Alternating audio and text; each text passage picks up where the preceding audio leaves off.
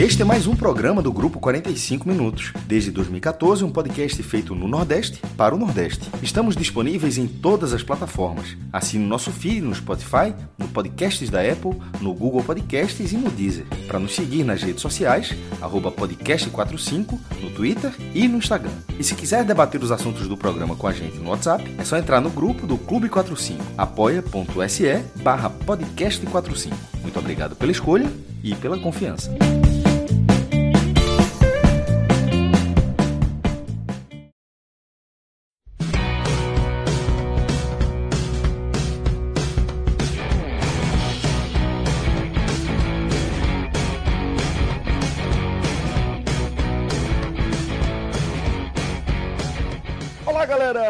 Começando de novo mais um Domingo Maior. Eu sou Celso Shigami. Estou aqui ao vivo com o maestro Cássio Zirpoli, com Fred Figueroa e também com o Tiago Minhoca, velho. A gente está ao vivo é, nos canais aqui do Grupo 45 Minutos, tanto no YouTube, quanto na Twitch, quanto também é, no Twitter, tá? A gente tá com essa novidade aí. Tem uma galera que é, fazia questão de dizer que não acompanhava a gente porque a gente tava tirando eles do Twitter. Então você também pode nos acompanhar aqui pelo Twitter. E fica o convite para você que quer e pode é, nos ajudar de forma direta e regular a fazer é, uma escolha aí por uma das nossas campanhas de financiamento, tá? Lá no Apoia-se. Temos campanhas do podcast 45 Minutos, do portal NE45, do podcast H-Menon e também do blog do maestro Cássio Zirpoli. Isso é uma forma de você é, colaborar com a gente de forma bem efetiva e nos ajuda, inclusive, a ter uma programação melhor para a gente poder fazer um planejamento e uma cobertura cada vez melhor para você. Manda um abraço também para a galera que está acompanhando com a gente ao vivo, como o Cláudio Pinheiro, que está contribuindo através do Superchat. Tá? Também é uma forma, obviamente, de você colaborar diretamente com o nosso projeto, tá bom? É, a gente vai começar, a gente tem dois jogos aqui na pauta, a gente vai falar do clássico entre Ceará e Esporte e também é, da importante vitória do Vitória pela Série B, tá? A gente vai falar desses dois confrontos, começando pelo clássico. E Fred, vou pedir já aqui a sua análise inicial, é, para daqui a pouco a gente entrar no que aconteceu é, dentro de campo e a gente trazer o roteiro aí desse jogo, queria que você trouxesse o cenário, né? É, que essa 32 segunda rodada é, def, definiu aí, tanto para Ceará quanto para o esporte, companheiro. Celso, se já eram clubes separados né, na classificação, eles agora são estão em situações oficialmente opostas, né? O Ceará, de fato, agora entra para uma reta final, né, para os últimos seis jogos. Eu acho que como discurso, mesmo que dentro do clube evitem esse discurso, ele é óbvio, natural e qualquer pessoa que, que olhe para a classificação enxerga que o Ceará entra nessa reta final disputando as últimas vagas, uma das últimas vagas para a Libertadores. Não tem outro outro foco para o Ceará que não seja esse no campeonato. Sul-Americana já está garantida, assim como a permanência. Então o Ceará tem agora a missão de buscar um lugar na Libertadores, que por si só já é um feito histórico para qualquer clube do Nordeste. Histórico. Mas no caso do Ceará nessa temporada, além de fazer história, ele dá uma, dá uma amenizada no efeito da grande campanha do Fortaleza, que basicamente tem essa vaga na Libertadores garantida há muito tempo vindo numa curva decrescente. Tá? Vindo numa curva decrescente. Se tiver um X. Tu ainda acha garantida, coisa... Fred? Eu acho ainda, eu ainda acho garantida, cara. Vê, ainda acho garantida.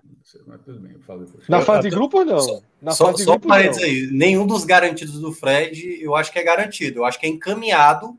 Eu acho que a gente pode até concordar. Garantido é não, coisa. é, mas veja só, o Ceará, veja só, 42 pontos, dizer que o Ceará não vai jogar Sul-Americana, aí é melhor não, não fazer programa. Espera acabar na 38 rodada e a gente faz o programa.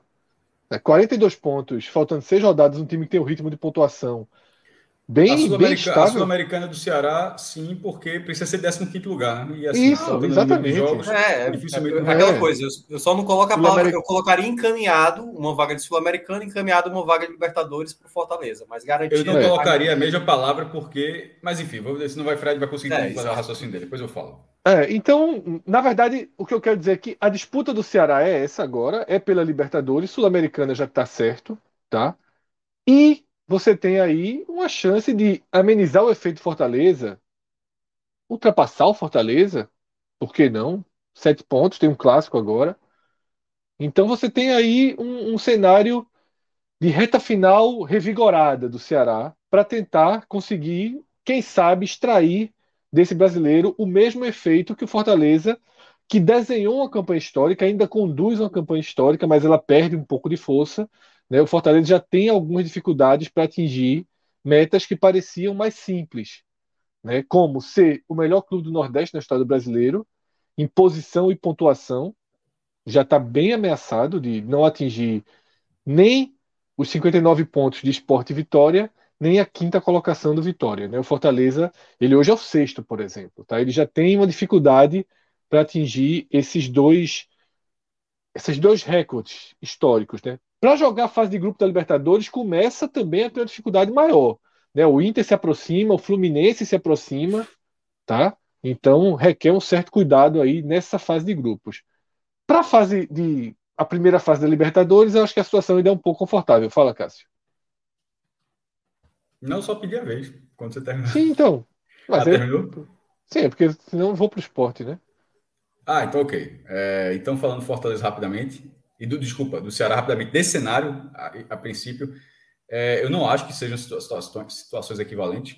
Obviamente, se o Fortaleza não for Libertadores, ele está no Sul-Americano. Então, assim, isso não está em questão. A, a, nesse momento, então, considerando a Sul-Americana do Ceará e a Libertadores do Fortaleza, me parece mais encaminhada a Sul-Americana do Ceará. Sem dúvida. Por mas por quê? É, eu, essa, essa, esse garantido do Fortaleza acho que já foi, mas nesse momento ele já está bem inserido na briga. Primeiro que a gente vai saber no próximo sábado é, qual vai ser, se vai ser a situação de G9, né? Se o Atlético Paranaense, por exemplo, se o Atlético Paranaense ganhar, é, dificulta para quem está brigando pela Libertadores, tanto para o Fortaleza quanto para o Ceará, se o Atlético Paranaense for campeão da Sul-Americana. É, se esse cenário acontecer, significa que você não pode ser num lugar, só pode ser oitavo, no máximo oitavo colocado. E nesse momento, o oitavo, o oitavo colocado está a quatro pontos do Fortaleza. E na próxima rodada será, é, que é antes desse, dessa, dessa definição de G9, terá o Clássico Rei. Portanto, se o Ceará ganhar o, o, o Clássico, além de entrar no retrovisor do Fortaleza, ele coloca o Fortaleza numa, numa posição desesperadora em relação a G8, que é o que é garantido em relação a Libertadores, tá? Já que a gente não sabe como é que vai ser a final da semana que vem. Então, e, e, e olhando que os, o, o, que os outros times fizeram e o ritmo de pontuação, eu não, simplesmente eu não sei como é que você acha que está garantido o Fortaleza. Não, nesse, o Fortaleza está completamente na briga, já esteve muito, já esteve muito mais próximo, mas nesse momento ele está muito bem na, na, briga. Talvez a palavra seja encaminhado. Garantido não está, infelizmente, de forma alguma. Não, garantido não está. O Fortaleza, o Ceará está garantido a Sul-Americano. O Fortaleza e, não está garantido. E o encaminhado é porque ele está na zona. Mas ele está ali. Mas é, é, os resultados desse fim de semana para o Fortaleza acho que foram catastróficos. É, mas o, o, o encaminhado é porque ótimo, ainda, tem, ainda tem uma chance de pressão, ser nono, né? ainda tem uma chance de G9.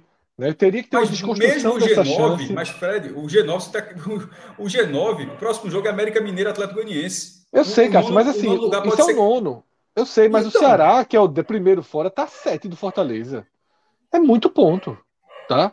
É muito ponto para tirar. Faltando ser... Pode tirar? Pode. Mas são sete pontos. Veja só, hoje o Fortaleza tem uma curva negativa. Não é um time mais que joga o futebol, que tem resultados da primeira parte da tabela já não tem. Esse elo já ficou para trás. Agora, ele está a sete pontos do Ceará. Veja se só. perde o clássico quarta-feira, aí a chave vira, porque o Ceará vai ficar é, a quatro o, pontos. O, o, o, clássico rei vai ser uma decisão gigantesca em relação a isso aí. Se o Fortaleza perder, eu, eu discordo da matemática que você está fazendo. É, se o Fortaleza perder, a, a, a, ele estará muito ameaçado de ser nono lugar e ele vai ter que simplesmente torcer para o Bragantino ser campeão da Sul-Americana. Concordo. Aí eu concordo. Porque se ele perder o Clássico Rei, a chance a conta... de ficar a dois pontos do nono é, é muito altíssima, grande. É altíssima. Muito altíssima. grande. Muito grande. Altíssima. Ah, e lembrando, a dois pontos do nono e a quatro pontos do décimo, que seria o Ceará. O que, que, que é o que pode tirar ele caso o Bragantino vença sábado, né? Tira, inclusive, do eixo, porque não é só tirar da classificação. Exato. Assim como quantas vezes Porque palco é chique da Francisco, é o que a gente sempre fala. É, é, é, péssimo, inclusive, esse ditado, mas enfim, mas é um ditado popular. E assim como, assim como a campanha do Fortaleza pressionou, na nossa visão, muitas vezes o Ceará, se acontecer esse cenário do Ceará vencer o Clássico Rei, aí, meu irmão, vai ser o contrário na reta final. É. Vai ser o Ceará simplesmente é, engatando a sequência de vitórias, e seriam quatro vitórias em cinco jogos, se o Ceará ganhar o Clássico Rei, enquanto o Fortaleza chegaria a um ponto em 15 disputados. Veja, veja o, que, o que seria uma virada de chave. Isso caso o Ceará vença o Clássico Rei, tá? Por isso que eu estou dizendo que vai ser uma pressão é, gigantesca, mas nesse momento do campeonato, para o Ceará, a, a, os resultados obtidos, eles colocaram tudo que o Ceará queria para chegar para esse Clássico Rei, num cenário que parecia inacreditável, que era o do Ceará se colocar de fato na briga pela Libertadores e de um Fortaleza tão garantido, qual é a palavra que a é, Fred usou agora, mas sendo justo, acho que todo mundo usou aqui várias vezes, porque a, a, a distância do Fortaleza era imensa, mas o time que era garantido, de repente está talvez se, é, muito ameaçado. Nesse momento, ele está na briga, mas ele pode ficar muito ameaçado a partir desse resultado, a partir desse clássico. É, e nessa rodada, a gente teve dois resultados que não fossem eles, o Ceará estaria hoje até bem mais né, nessa, nesse cenário de calcular pontos e contar pontos para a Libertadores. Que, que, o América Mineiro né, deu uma embalada gigantesca. É, não, no segundo turno irretocável do América Mineiro, tá? É muito forte no segundo turno, ganhou do Grêmio atropelando. E o Fluminense que conquista as vitórias assim Difícil de explicar. Vi um pouquinho desse jogo do Fluminense, é difícil de explicar como é que o Fluminense sai desse jogo vencendo. É Juventude e Fluminense. Ou seja, é. A, a, é isso que eu tô falando. Se o Fortaleza ganhar o clássico, aí beleza, ele, ele, ele volta pro eixo. Se ele perder, eu acho que ele perde o eixo. Porque Não, a, se o Fortaleza rodada... ganha, se o Fortaleza empata o clássico e o Bragantino ganha a Sul-Americana, já aproxima muito a Libertadores. Porque aí ele vai ficar faltando cinco jogos e ele com sete pontos ainda de vantagem para o décimo. Tá? Mas o Ceará, essa briga Ceará e Fortaleza a gente debate mais ao longo da semana, até porque tem clássico na quarta-feira. É, mas né? ela só existe a partir do resultado construído pelo Ceará. Isso, não, isso. Não isso que a gente está falando Lógico, aqui, exatamente. Ele é, uma, é, um cenário criado hoje. Esse cenário foi criado Isso, então. É, esse, esse é a, Celso pediu a análise geral da classificação pós-clássico. Esse é o gancho do Ceará. O Ceará está inserido, e a prova que o debate aqui é, foi todo isso. O Ceará está inserido de vez na disputa pela Libertadores e é o único objetivo que resta no campeonato. Tá? Para mim, os outros dois. O Clássico Rei, ele, ele bota 10 centavos de chance de rolar um X. É. Para mim, os outros dois objetivos do Ceará estão alcançados, tá? Com esse resultado, que é permanência sul-americana, é, é, é quase uma coisa só. Do lado do esporte, tá? O esporte ele viu sua reação e ir embora seu esboço de reação. Por quê? Porque nos últimos sete jogos parou de vencer, né? É um time que ganhou um jogo e tem seis derrotas. Eu acho que eu vi Geraldo Não, colocando essa estatística. Tem um empate, empatou com o Santos. Perdeu é, cinco jogos, pronto. uma vitória. Perdeu cinco jogos, exatamente. Uma vitória, um empate e cinco derrotas. Sim, mas os roteiros, assim, é para é, matar na exato. né? As últimas três, as últimas três, o Sport entrou naquela que se chama azar de rebaixado, que não é azar, né? É realmente apenas é, característica de rebaixado, né? Isso. Por isso que perde, que é você, entre... né? você começa a cometer erros gravíssimos, bobos, bizarros, e você entrega jogos assim. E no, no, ângulo do esporte, esse foi mais um jogo entregue.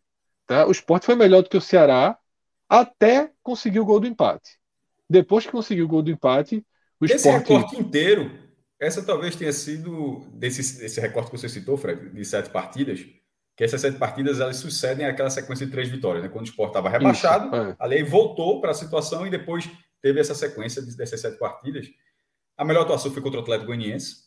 A segunda talvez tenha sido contra o Santos, um jogo pegado. E, e, e embora esta de hoje teve um volume ofensivo bem melhor, na verdade, do que a do Santos. Então, Isso. Então, assim, é, é, o que acontece. Assim, o, o 21 a 12 em finalizações e, e, e não é só finalização Sim. no meio da é finalização na barra, muitas dessas finalizações na barra. Então, o time fez uma, uma partida ruim. Isso contando o momento do crescimento do Fortaleza, né? Porque do Ceará, a estatística é. do Ceará, porque a estatística do primeiro tempo é ainda mais impressionante. É, 11 a 1, é. 11 a 1. É. então, é. mas assim. Então, é, o recorte, o recorte, Celso, é esse. É um time que nas últimas três rodadas não pontuou, né? É. Em três jogos que lá no gabaritozinho que rolava, que tinha que ter pontuação, né? Sim. Então, o esporte, ele encaminha seu rebaixamento, tá? É, moralmente, o golpe já é de rebaixamento. Isso, na verdade, é, o golpe foi quarta-feira, tá? O jogo do. Quando se contar a história do rebaixamento do esporte, o jogo em que o torcedor do esporte se sentiu rebaixado foi a derrota para o América Mineiro na quarta passada. Aquele é o jogo, aquele roteiro, aquele ali, é... Antes daquilo estava meio que na conta, ninguém botava ponto no Fluminense, não era? É o Santos, aquele jogo foi tipo, fizeram a conta, Fred, é exatamente o que você falou. Eu acho que foi exatamente a partir daquilo ali. É, então ali o esporte se sentiu moralmente rebaixado.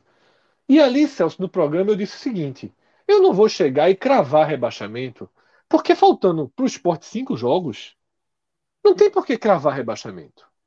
Tá? Hum, não se crava mais rebaixamento faltando cinco jogos, quatro jogos. Aí crava quando agora, cravar, crava é, quando matematicamente. Né? Agora, o que vale tá aí, qualquer estatístico, Tristão Garcia, qualquer um desses aí, Infobola, FMG, já dá a realidade, né? A tapa na cara. É 98, 99, 97, 99,5. Então, tá muito claro. Se os estatísticos colocam 99, 98, uma coisa é colocar 99 faltando 15 rodadas. Quando você coloca 99 faltando 4, 5 rodadas, já está muito claro que só não vai cair se ganhar todos os jogos. No caso do esporte, se ganhar quatro jogos, pode ter alguma chance. Chegar ali em 42 pontos, torcer para alguns times pararem, como eu sempre falei, né? Fui, fui ironizado aqui nesses programas, na, no chat, não sei o que, que o Atlético Goianiense estava salvo. Tá agora o Atlético Goianiense a dois pontos zona de rebaixamento. Tá? Ninguém está salvo. Cuiabá não está salvo, Atlético Goianiense não está salvo. Tá? Agora, o, o quem chega é o Juventude. Poderia ser o Sport, poderia ser o Grêmio.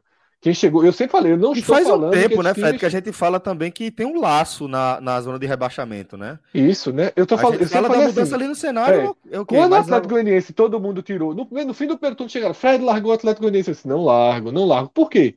Porque não é só o esporte. Existem outros times que podem. Eu achava que o Grêmio ia ascender em algum momento. Né? Veio o Juventude, que eu não esperava. Eu não esperava. O Juventude ganhou do Inter, ganhar da Chape, ok, mas ganhou bem e tá no jogo. Tá? E tá no jogo. É, e ameaça hoje o Atlético Goianiense, que não pontua mais. Né? Arrumou um empatezinho, se agarrando com o empate com o Santos em casa. Né? Ameaça o Cuiabá, que tem uma tabela muito dura, por mais que siga jogando bem. Vendeu caro para o Corinthians. Essa descrição que você fez, Atlético Goianiense Santos, foi o contrário. Foi o Santos que se agarrou com o empate. É não, sim, mas eu achei, eu achei na reta final do jogo. Martelou o Santos do jogo inteiro, Fred. Não, eu achei na reta final do jogo, aceitando muito ali o empate. E outra, já não pontua, cara. Já não vence. É um time em crise não, total. Não, concordo. Só quis, só quis é. porque eu não sei se tu viu o jogo. Eu assisti o jogo e, assim, é, quem se agarrou com o empate foi o Santos. É, assim, foi bem claro. Mas, assim, a análise do Atlético Goianiense está correta que você está fazendo. E eu acho que os dois se agarraram com o empate. O Atlético Goianiense tentou o gol, o gol até onde foi até onde tinha uma margem de segurança para tentar o gol. Na reta final, acho que os dois aceitaram é, o resultado. Porque pontuou, né? E é importante pontuar. Não sei se o, se o Juventude, né, se o Grêmio, se o Sport teria alguma chance ainda de ir para conta ali em 43, 44. Eu acho que o Juventude, como eu sempre achei do esporte, eles trabalham para uma conta muito baixa ali. Tá? Ele vai tentar chegar em 42, 43 e torcer que um desses clubes desligue o motor. É, é o que eu falo há muito tempo. Eu não acredito em Santos, Imbicano, Atlético Paranaense, Ceará e nem do Bahia, tá? Que hoje é o alvo, empatou em pontos, né? Em número de jogos com o Juventude, não é nem o caso do esporte, que tem alguns jogos a mais. O Juventude está ali em número, de, em número de, de, jogos com o Bahia. O Bahia é um protagonista agora da luta contra o rebaixamento, né? Tendo no Juventude seu, seu principal adversário. Mas é isso. Então, Celso, se, assim, se o esporte ganhar quinta-feira do Bahia e o Juventude não ganhar do Fluminense o programa aqui vai estar tá fazendo conta, não vai? Sim. Vai estar tá fazendo conta. Então eu não vou cravar o rebaixamento. Agora, para mim, a chance de não ser rebaixado, ah, hoje eu estou com todos os estatísticos. Aí é, é na casa né? aí. É, é na casa de 1%, né? Você joga, ou seja, aquele velho balde de sonho de valsa, né? Concordo com. eu sou o sonho de valsa. a visão de Fred, velho sonho de valsa. De Fred sobre, sobre esse cenário do, do esporte. É, inclusive com esse, esse último trecho, tipo, Vai, vai ter o jogo do Bahia, não sei a questão, não, não sei é, é como é que vai estar o psicológico do time para esse jogo do Bahia, mas se, se, é, o, se o Fluminense, que agora, apesar de ter conseguido essa vitória de forma impressionante sobre o Palmeiras, pode ter animado o time, que não vem fazendo grandes jogos, já vem conseguindo muitos resultados, é impressionante, mas de repente, se o Fluminense ganhar do Juventude, ou pelo menos empatar, é, mas, é, e, e, o esporte vencer do Bahia, é difícil que você não faça contas, assim, que você não, não pense qualquer cenário é, que por mais é difícil que seja. Mas o rebaixamento ele está encaminhado, começou a ser encaminhado de vez mesmo na derrota do América Mineiro, sobretudo porque o roteiro, acho que o roteiro faz diferença, tá? E, e, e os três roteiros em sequência, levando o gol aos 50 do segundo tempo do Fluminense, buscando um empate, dois gols de diferença, com um a menos é, você dá o gol, você deu dois gols ao adversário e, e, e, você consegue fazer os dois gols assim, um, um deles bem trabalhado, outra cobrança de falta, para no minuto finais o goleiro falhar de novo. É, e nesse jogo de hoje, onde de forma surpreendente, a atuação do esporte foi surpreendente, por, inclusive por causa do desfalque de Gustavo, e quem jogou no lugar dele foi um dos melhores em campo, foi Everton Felipe, a gente vai falar mais para frente, e isso surpreendeu. E o esporte fez uma ótima partida. É aquele negócio: o esporte fez 30, 38 rodadas 38 atuações como essa, tudo bem, perdeu hoje, mas dificilmente 38 atuações nesse porte gerariam uma, gerariam uma campanha de 30 pontos. Porque foi uma, foi uma atuação competitiva do esporte. Onde, enfim, quando a gente vai falar do jogo mais para frente, mas enfim, não foi uma, o time perdeu, mas não foi uma atuação ruim. E isso machuca por causa, pela, pela justamente, justamente esses três jogos foi onde teve a melhor atuação e, e, e perdeu também. É, mas a, esse rebaixamento do esporte, mesmo você pegando a gente vai pegar o desempenho de Florentino, está com nove derrotas, está com derrotas em sequência, perdeu cinco dos últimos sete jogos, tudo bem. Mas o, o, a, o rebaixamento do esporte está no primeiro turno. Ah, certo, está falando isso da campanha, porque fora da campanha está muito além disso. Né? O eventual rebaixamento do esporte, ou, a gente, já tratado como provável rebaixamento do esporte, está no primeiro turno e um time completamente incapaz. Porque essa atuação que a gente viu hoje, a gente não viu no primeiro turno. Simplesmente o time não conseguia fazer. E aí foi muito difícil ter segurado um treinador tão incompetente durante tanto tempo. A conta, é, a conta foi muito alta. A, a conta com o Louser foi muito alta. E aí, é... Cássio, a gente está falando muito de rendimento de dentro de campo mesmo, né? Porque os aproveitamentos são basicamente os mesmos, né? Mas, mas é, é rendimento do time agora, em campo. É, é, o time é, melhor. melhor. Até porque agora se faz menos e se faz com muito menos peças também. Porque é um elenco menor. Aí eu já não primeiro... sei. É, um, é, não, é fato. Mas não jogava, não tinha, não, não aí não mas tinha, aí não tinha. Mas aí não dá para, não está à disposição o elenco é menor do que o do primeiro turno e os reforços que agora não foram nem inscritos. Assim, isso não é questionável, isso não é discutível, é um fato. Assim, o elenco do retorno é menor do que o do primeiro turno. É, enfim, mas assim, o trabalho do primeiro turno ele botou um laço de, de rebaixado, porque virar o turno com 17 pontos, assim, é, foi 17, foram 17 pontos, acho que foi, foi a foi. esporte. É muito 17. difícil, é, é, era, era muito difícil, muito difícil. Mas os, teve... os, aproveitamentos são 29,8 e 31 ponto alguma coisa. É basicamente Mas é mesmo. Fala, se fosse eu falando, se fosse, se fosse eu falando isso, você estaria dizendo que eu estou usando uma estatística. Não, eu acho que o trabalho de Florentino é muito melhor. Eu acho que o trabalho de Florentino é muito melhor. não diz nada. É. Essa, essa estatística eu acho que é extremamente fria e não diz nada. Porque com Florentino, como, tanto que a gente falou, nessas derrotas a gente viu o time ter desempenhos ok, e contra a Lousa é perdia e perdia. Perdia, simplesmente perdia. Perdia e no final levava um gol, o jogo acabava. Assim, ou então terminava 0 a 0 e em nenhum momento fazer uma chance de gol. Assim, Para era... mim, o que mais pesa contra a Lousa, é, apesar de o aproveitamento, o aproveitamento realmente ser parecido, é a, a, não utilização de Gustavo e Mikael, né? Por isso que eu tô falando, estava à disposição. Os jogadores não chegaram durante, é. ele, ele simplesmente isso não quis. É, é grande equívoco. Esse, é, esses não, dois. Esse, não, tem é outro erro também. Tem outro, um tem outro equívoco também. Demorou muito a usar o Zé Wellison. Então, São os três sim, grandes é. erros. Por isso que eu é. falo, ele estava à disposição. O Florentino não trouxe. Não, mas é ninguém... é porque ao mesmo tempo não tinha. Os que não estão hoje também não tinham, assim. Ninguém fica à disposição. E aí a gente vai deixar para tratar isso quando. Claro, mas for, for, assim, for falar sobre o rebaixamento do esporte. Rebaixamento, não, mas... é essa sequência de sete. Porque é... essa sequência de sete jogos. São os 17 jogos com loser. Não, sim, sim. E... Para mim são os dois também. Veja só, também são os dois. Se tivesse ganhando dois agora, não tava. A gente também não pode jogar todo o peso e tirar o peso recente, não. Mas tem, tem doeu, sim, doeu. Veja só, esses três últimos jogos não ter pontuado, doeu. teria que ter pontuado. Claro, mas teve chance, mas a questão é que teve chance, antes não tinha chance. O Daniel antes levava um gol, o jogo acabava, a gente sabe. Levou um gol com cinco minutos do São Paulo, acabou o jogo. Levou um gol com isso em casa. Levou um gol com cinco minutos do Internacional, acabou o jogo. Isso é um, isso é um fato. Assim, essa, é, é, é, o esporte, é o esporte, esse internacional já foi até no retorno. Né? É o, o, esse time, esse time acaba, acabava o jogo. Esse, esse time agora consegue jogar consegue jogar, perdeu essas partidas que eu é melhor que a frieza das E outra frieza, coisa, abriu, abriu portas. Para mim, nesse não, caso, cara, e outra coisa, abriu portas para 2022. Eu acho que isso tanto é mais é que, importante. Tanto é que a permanência de, a, a, a permanência de Florentino vai ofender é indiscutível. E se não, fosse, abriu portas, se fosse Lousa, ofenderia. O esporte, a torcida do esporte, a gente que acompanha, quer que o esporte jogue disso a partir disso. É como se é. esse esporte que está morrendo na Série A, ele já serve de base para começar. E, isso, e ninguém, que, e ninguém queria. E ninguém, é, é, ninguém queria o, que o de Lousa fosse a base para começar. Agora, eu acho que tem que ter um certo cuidado, tá? Para não também criar um, um, uma aura de é outro outro mundo, quando na verdade os resultados não vieram. Tá? Queira ou não, depois daquelas três vitórias, esse recorte ele é sim frustrante. É, Esse recorte ele é sim assim, negativo. Não, não vieram, mas... não vieram pelas respostas que você já trouxe no seu comentário. Eu sei disso, Cássio, mas essas respostas acompanharam. Parte dessas respostas acompanharam o esporte o campeonato inteiro. E é que eu não quero entrar tão a fundo nesse programa, é, não, porque assim, eu acho que esse é um programa para guardar para o rebaixamento. quando dá as respostas e depois tu mesmo vai contra as não, respostas. Só, você, eu, eu não estou sendo contra a resposta, porque, muito Cássio, interessante. Pessoal, Lousa já caiu há muito tempo. Então, Lousa não vai voltar para o esporte. Eu só acho que a gente tem que tratar Florentin com, mas, eu, detalhe, eu quero mas, que o Florentino fique. Okay, eu só acho que a gente tem que tomar um bom cuidado para a gente não tá perder o senso crítico.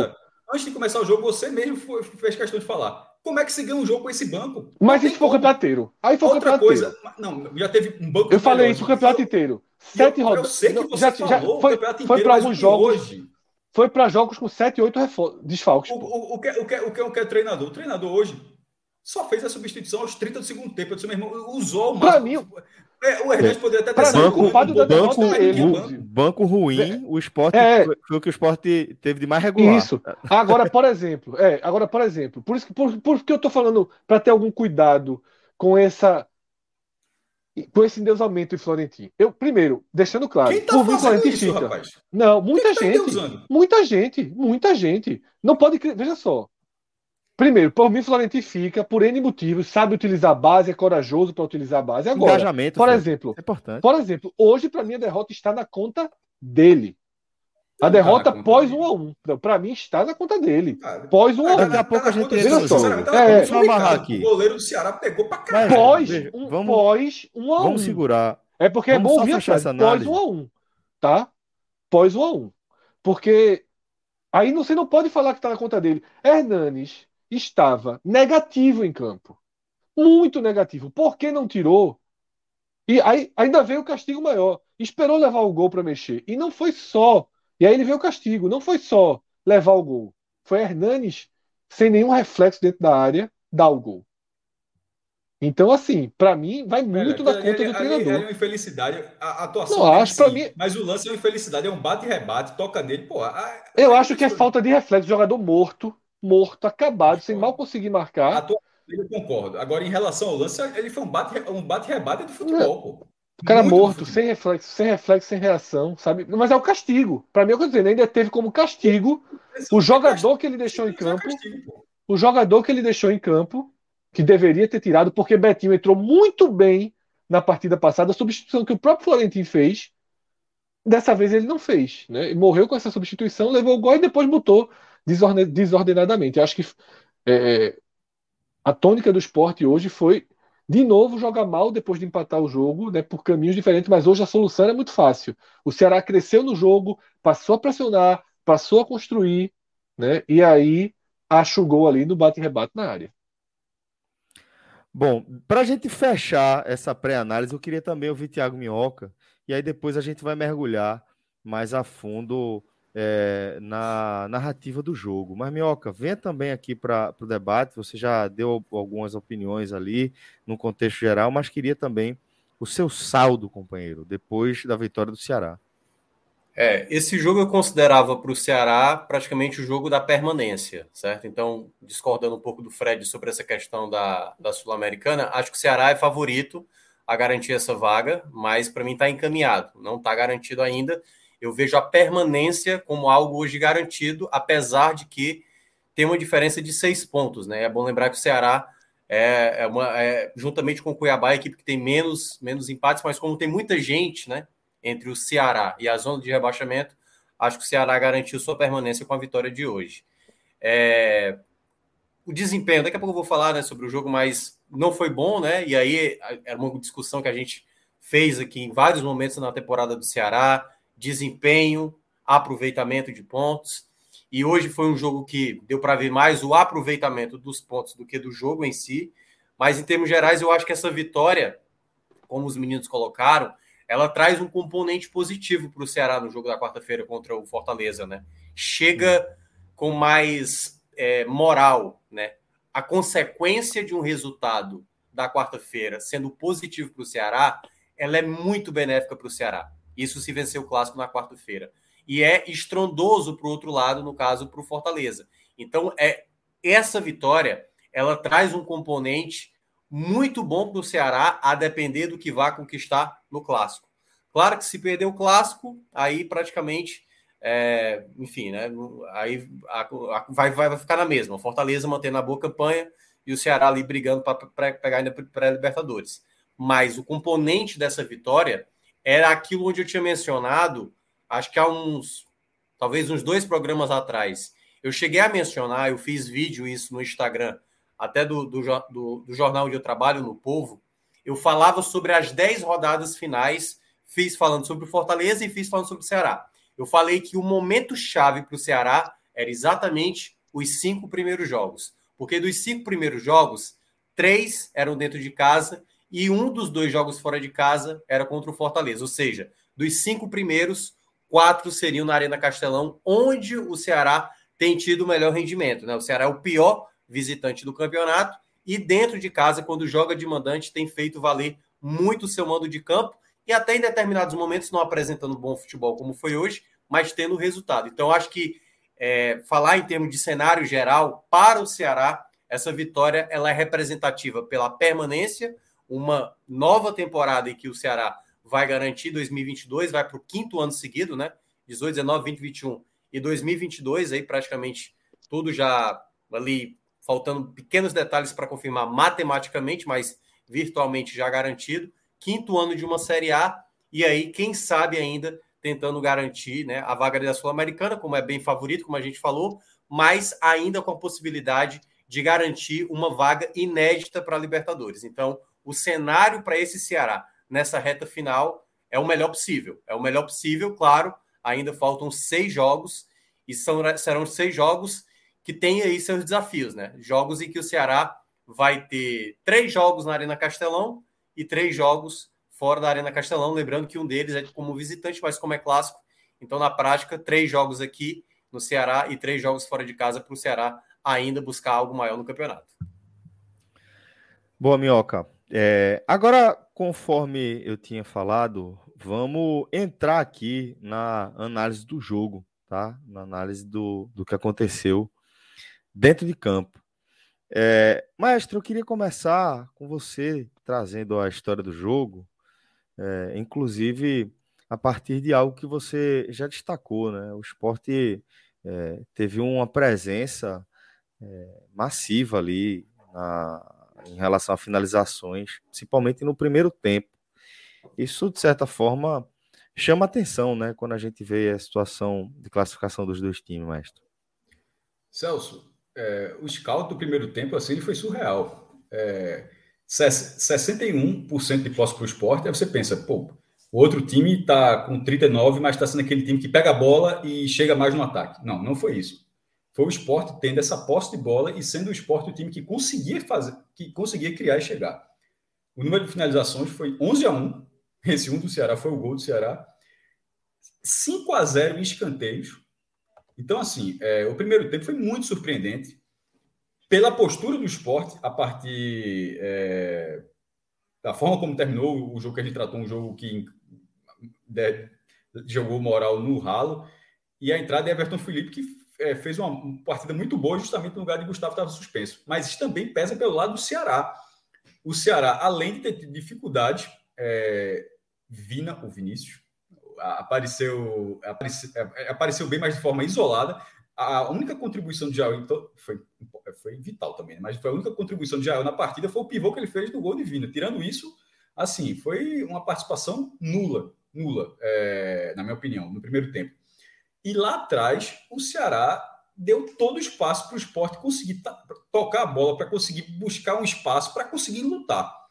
É, quando o, o, início do jogo, eu acho que o esporte era, era natural, o Castelão apanhando bom público e a pressão natural que o Ceará é, faria que o esporte tentasse pelo menos estar um pouco o jogo, só que esse espaço ali apareceu desde o primeiro lance da partida. E o esporte foi construindo, teve um chute de Mocelin, é, naquela característica de Mocelin, ele vai para a ponta esquerda, limpa e bate, ele tentou isso duas vezes na partida, acertou nesse primeiro tempo e no segundo tempo ele errou a barra é, bateu muito por cima, mas nesse primeiro tempo ele limpou. Eu acho até que ele, ele, ele, embora tenha sido um bom chute, João Ricardo ter feito uma defesa no cantinho, mas eu acho que não foi a melhor opção ali. Teria sido, a melhor opção teria sido ele ou ele carregar mais um pouco a bola, porque havia espaço, ou tocar a bola para Mikael, que entrar na cara, é, na cara do gol, não, com um marcador na frente, mas enfim, poderia bater, poderia limpar a jogada, mas você bateu. E logo depois, um chute de muito longe de Zé Wellison, no ângulo, muita força, muita precisão, e João Ricardo espalmou é, no ângulo esquerdo, ele espalmou é, para escanteio. Na sequência disso, foi a primeira chegada do Ceará, numa cobrança de lateral, do, do, onde Mocelin, do, dois lances, ele brigando pelo lateral, ele falhou nos dois lances, e o Ceará foi ganhando terreno nos dois lances. Aí na segunda cobrança, a cobrança muito rápida, bola na área. É, Jael fez o pivô com Sabino na, na, marcação, os dois volantes do esporte distantes do lance, e aí Vinícius chegou e tem, uma, tem um chute muito preciso, muito bem colocado, é só ver a diferença lá no final do jogo. Um chute forte de Cristiano, um jogador da base do esporte que entrou, que é bate forte e tal. Percebo que esse chute de Cristiano não foi um chute ruim, não. Mas se eu falar da precisão, primeiro é precisão. Esse chute e o chute de Vinícius são quase no mesmo local, mas um é seco no cantinho, com, com mira, o outro é simplesmente encher o pé e seja o que Deus quiser. A bola quase foi na barra. Mas esse chute de, de, de Vinícius no cantinho, botando 1 a 0 ele praticamente acabou o jogo porque é o esporte nesse Campeonato Brasileiro, Celso. Porque essa foi a 33 partida do esporte. O esporte não virou nenhum jogo no Campeonato Brasileiro, nenhum. O esporte conseguiu reagir pouquíssimas vezes.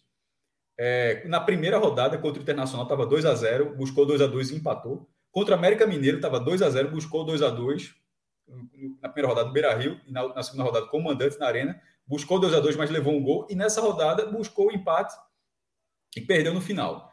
O esporte sentiu um pouco, é, era, era, natural, né? Sentir esse gol e, e, o Ceará ganhar um pouco mais de confiança, mas simplesmente o Ceará eu acho que não aconteceu no primeiro tempo. E depois de acusar o golpe, o esporte conseguiu voltar para o eixo, tanto que estava. Acho que eram quatro, eram quatro ou cinco finalizações quando saiu o gol do Ceará, e essa estatística terminou em 11. Porque, e o Ceará, e o Ceará depois do gol, ele teve um chute que, que poderia ser contabilizado, mas não vale porque Vinícius dominou com o braço, o chute foi para fora e aquele lance não conta, porque o lance já estava no lado. Mas o esporte, depois de acusar. É cachorro demais. é, mas depois do, do, do, esporte se refazer, ele conseguiu levar o. Fazendo o trabalho deles. É, estão fazendo o trabalho deles aí. Tomara, né? É, aliás, tomara que não seja o trabalho que, que o Celso está dizendo aí. É pior, na verdade. Volta de jogo. bicho, pô. É, sim. Daqui a pouco para. Volta, voltando para o jogo. Depois de alguns minutos, onde o domínio do Ceará, eu acho que era de um golpe acusado, pelo um golpe natural que seria acusado, o esporte retomou aquela, aquela surpreendente atuação e conseguiu manter, conseguiu, ele conseguiu permanecer com a bola, conseguiu ser, ser mais organizado ofensivamente e passou a criar.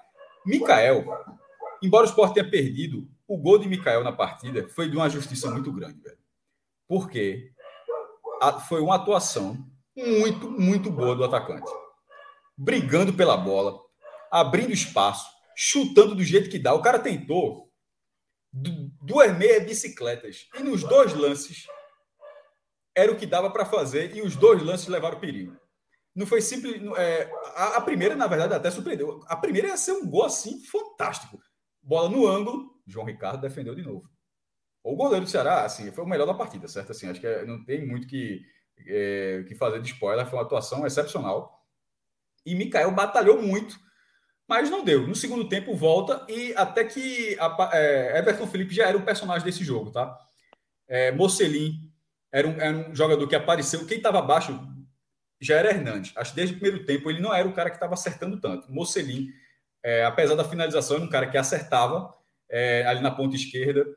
Ele. Mikael muito bem no meio. Zé Wellington aparecendo um pouco no ataque para distribuir a bola, marcou, estava bem preso lá atrás. Everton já acho que errou muito, foi muito acionado na direita, mas ele ficou muito na dúvida para cruzar essas bolas. Por poderia ter tido até mais finalizações, que ele perdeu umas duas ou três bolas ali por indefinição, de, ou, ou não cruzar, ou simplesmente esperar alguém. Mas enfim, vai para o segundo tempo e um personagem que já estava bem desde o primeiro tempo, mas sem tanto destaque, estava sendo um, um, operário, que era Everton Felipe. Ele. A bola que ele deu de Mikael foi brincadeira.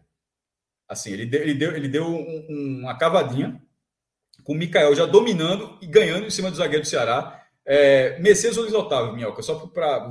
Realmente são torres gêmeas, é impressionante como os caras são parecidos. Foi Messias, Messias. Messias. Dominou a, ele dominou a bola já botando na frente. E o chute foi tão potente que eu pensei que tivesse sido por cima da barra. Eu, eu achei que Mikael ia errar a barra. Ele foi um chute tão potente, ele bateu de direita, Mikael, para outras pessoas, ele é, ele é canhoto, mas ele, bate, ele, ele fez um gol muito bonito de, de, de perna direita e empatou o jogo que pelo que foi o primeiro tempo e pelo que era até o segundo tempo, até aquele momento, eu acho que o torcedor do Ceará achava injusto. Ficou chateado com o gol, mas ó, os caras lutaram demais para fazer esse gol. Mas aí acontece de, de, na hora que o gol saiu, é, o, Ceará, o Ceará melhorou também e o esporte simplesmente não conseguiu manter o ímpeto, manter o ímpeto que ele viu. Não sei se o gás acabou, porque enquanto o Ceará ia fazendo mudança, o esporte não mexia nenhum. E foi até os 30 do segundo tempo, é, ou se simplesmente o esporte, ou, ou, simplesmente aconteceu um pouco que foi do América, aquela afobação, a vitória teria sido muito boa, como teria sido contra o América, mas assim como aconteceu contra o América, depois do 2 a 2 o esporte piorou, depois que, enfim, empatou o jogo com o Ceará, depois de tanto lutar, o esporte também piorou. É, mas ainda assim o jogo foi andando, foi andando até que aos 30 do segundo tempo, e a primeira alteração entrou Juba no lugar de Everton Felipe. Everton, isso. E o esporte perdeu essa capacidade de ligação que Everton Felipe teve, estava completamente esgotado. É, Juba, infelizmente, está fazendo uma primeira divisão muito ruim, assim como a gente fala de jogadores da base. Tem, tem, tem, tem a gente precisa sempre ser justo. E acho que até para o jogador não é passar a mão na cabeça. Everton, muito bem, sobretudo em relação ao antecessor Rainer, é incomparável. Essa partida de Everton foi ruim, na minha opinião. Mas, comparado ao que Rainer fez ao do brasileiro, pelo amor de Deus, já o contrato de Rainer vai acabar e Everton será o lateral direito do esporte 2022. Mikael e Gustavo não tem o que falar. A, a, a temporada de, de Mikael talvez salve 22 do esporte, que o esporte, se for para a segunda divisão mesmo, não terá cota de transmissão e Mikael ou Gustavo podem ser uma, sa uma saída financeira. O imperador é, aí, né? É, Maílson, apesar da falha contra a América e dos gols, faz um brasileiro muito bom, mas outras peças que vêm aparecendo nem todos, nem todos aproveitaram. Na verdade, o saldo é muito positivo, né? Porque, pô, se eu estou falando que quatro, de todo mundo que entrou, quatro estão com nível decente, então já está ótimo, mas o Luciano Juba não está. Então, é... perdeu até um gol, ele teve, quase empatou o jogo ainda, mas Luciano Juba não está, infelizmente. E logo depois sai o gol, não por causa de Juba, mas logo depois sai, sai o gol do, do Ceará, o 2 a 1 Aí acontece a mesma coisa. Depois que saiu o gol do Ceará, o Sport teve três oportunidades, assim, muito claras de empatar novamente. Essa de Juba, que foi uma cabeçada, foi muito bateu lateral, alguém cabeceou para trás, ele na pequena área, João Ricardo de novo. É, um cruzamento de Cristiano, esse sim entrou bem, esse atacante entrou bem. Ele cruzou da direita e Trellis, que assim, eu não tenho o que falar, é um centroavante horroroso. Aliás, tem que falar, né? Um centroavante horroroso. Pronto. Ele é. Mas não aparece, não aparece. É uma pena que não era Mikael naquele gol, porque Mikael, Mikael naquele lance, eu acho que ele chegava. O cara chegou assim, um agilete depois e não cabeceou. E o lance de Cristiano, que eu já falei há pouco, que parece com Divina, que ele limpa os dois marcadores, ele entra. Ele poderia ter tocado? Poderia, mas no final das contas ele acertou um chute forte que raspou a trave. Então, assim, o esporte ainda teve, mesmo levando o gol na reta final, ainda teve a chance de empatar. Ao Ceará, uma vitória importantíssima, a terceira seguida como mandante, mas não foi uma boa atuação do Ceará. E no final das contas, Thiago Nunes estava consciente que não era uma boa atuação. Ele prende, na hora que ele faz 2 a 1 um, ele não tentou, disse: Ó, oh, o jogo mudou, pô, a chave virou, vamos tentar. Não. Na hora que ele fez 2 a 1 um, consciente de que não era a noite do Ceará, ele, ele, ele fez as substituições para tentar trancar o resultado, para tentar segurar o resultado. Porque o treinador precisa ter a leitura, precisa ter o feeling de falar, só, meu irmão, não está dando certo. Mas a, o resultado a gente conseguiu, saiu o gol de Marlon, num bate-rebate lá, fez o primeiro gol dele pelo Ceará, aproveitou essa deixa. Ele só, o que o treinador cabia ali não era, não era torcer, não. Quem, tá, quem torce é o torcedor do Ceará. Thiago Nunes não era para ser um, porque já, já viu aqui, no, primeiro turno do esporte, um, um cidadão que simplesmente torcia pelo esporte. torcia. É, mas e, e esse, esse, não podia ser o papel do Thiago Nunes, torcer pelo Ceará. Quando sai o gol, ele tem que ser treinador e ele foi treinador. Ele fez as mudanças para o Ceará tentar segurar o resultado e mesmo assim não foi fácil. E mesmo assim não foi fácil. No final das contas, conseguiu um resultado importantíssimo que, que, é, que pode colocar o Ceará, no, vai, pode não, colocou o Ceará no Clássico Rei para incendiar o Castelão na quarta-feira. E para o lado do esporte, o desempenho é, vem coisa é, paradoxal, é, é, paradoxal, porque o desempenho muito acima do esperado, eu acho que transforma o baque ainda maior, porque fica aquela questão da, da, de aceitar o resultado, porque tipo, ó, não tem o que fazer, o resultado simplesmente não vem, porque não foi hoje não foi por falta de tentativa. O esporte finalizou 21 vezes contra 12 do Ceará. E desse total foram oito finalizações do esporte na barra contra três do Ceará. Das três do Ceará, duas entraram, ainda teve uma, a outra que não entrou foi no travessão. Aliás, é, esse scout deve estar errado, porque o, o, o, só se não contarem bola na trave. É, o Ceará soft score, na trave. soft score, é? é? Então ele não considerou a bola na trave. Não, né? o soft score não, não considera a bola na trave. Eles não certo. consideram a bola na trave como na é, barra, não. Pronto, então, mas, mas, mas, a gente. É. Ele, mas, mas enfim, mas a gente tem que considerar que são lances perigosos, é, porque o Ceará fez dois gols e acertou duas bolas na trave ainda. Uma, uma Mendonça, eu acho, e a outra no último lance, no último lance, no último lance do Ceará, de vinda de fora da área, acertou travessão.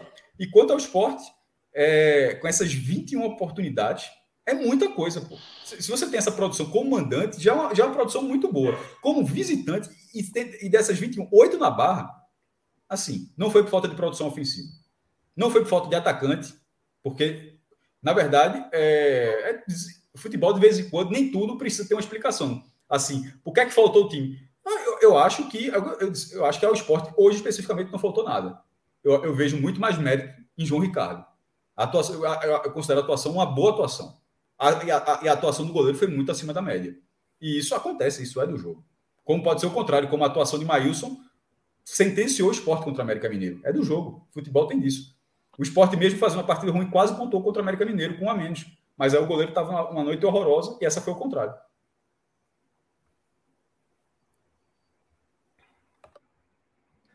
Bom, é, Fred, vamos seguir aqui com a análise de jogo. Agora eu queria a sua leitura. Você já passou por parte dela, falou inclusive é, da responsabilidade que você viu em Florentim ali numa virada da cara da partida. Mas queria que antes de a gente chegasse, de a gente chegar nesse ponto, que você trouxesse a sua leitura também, desde que a bola começou a rolar. Celso, eu nem vou repetir muito a minha leitura, nem vou entrar muito na minha leitura até o gol do esporte, porque Cássio já fez de forma até descritiva, né? O jogo foi esse que Cássio passou aqui. O esporte foi melhor do que o Ceará, com mais volume, com mais capacidade de criação. O esporte só não teve a precisão e mesmo até a coordenação de uma jogada tão bem construída como foi o gol do Ceará. O esporte teve essa jogada bem construída no seu gol, né? Mas o esporte chegava, Mikael tentando chances, com muito mérito de Mikael, tentou meia bicicleta, tentou todas as formas possíveis o gol, né? Teve um trabalho bem feito, uma bola que Hernandes abriu ali, desculpa, que Zé Wesson abriu para ele ali na, na, entrada da área, ele bateu na mão do goleiro. O esporte, ele criou o suficiente para abrir o placar, para empatar o jogo, para buscar o resultado. Isso para mim é absolutamente claro e é um mérito. Tá? Quando o Cássio falou ali da, da melhor atuação do esporte nesse recorte contra o Atlético Goianiense, eu até fiquei na dúvida, porque o esporte jogou muito bem para os padrões do esporte contra o Ceará, mas eu concordo que contra o Atlético foi melhor, até porque venceu, até porque é, é, né, controlou melhor, errou menos, o todo acaba sendo muito melhor contra o Atlético Goianiense, venceu o jogo, né? Só isso já, já diz muito. E aí, Celso, eu quero adiantar a minha, a minha análise justamente para o momento onde eu acho que a partida ganha uma definição. Porque o esporte ele fez merecer o empate bem antes da hora do que conseguiu. Mas quando o esporte consegue o empate, é natural que se tenha uma sensação de tipo, opa, você controlou o jogo todo. Você conseguiu um empate com o Ceará jogando de forma cuidadosa. Agora você vai ter espaço. Agora você tem uma chance até de sair com a vitória do Castelão. Isso era um cenário absolutamente factível na hora que o esporte empata. Porém, algumas coisas pesam aí. Contra o América Mineiro, o esporte enlouqueceu depois do empate. Enlouqueceu em campo. Né? Fez o 2 a 2 e passou a jogar como se estivesse faltando 3 minutos, 4 minutos, 5 minutos. Faltava 20. O esporte entrou no, em parafuso para tentar virar o jogo imediatamente. Antes de criar uma jogada, antes de chutar, o esporte pegava a bola e queria, se levar. Por isso levou o terceiro gol. Claro que Maílson falha no terceiro gol, mas é uma bola que o esporte corta uma, duas, três vezes e não quer sair dando chutão. Zé Wellington tenta dar um corte pelo meio, Sander evita o chutão.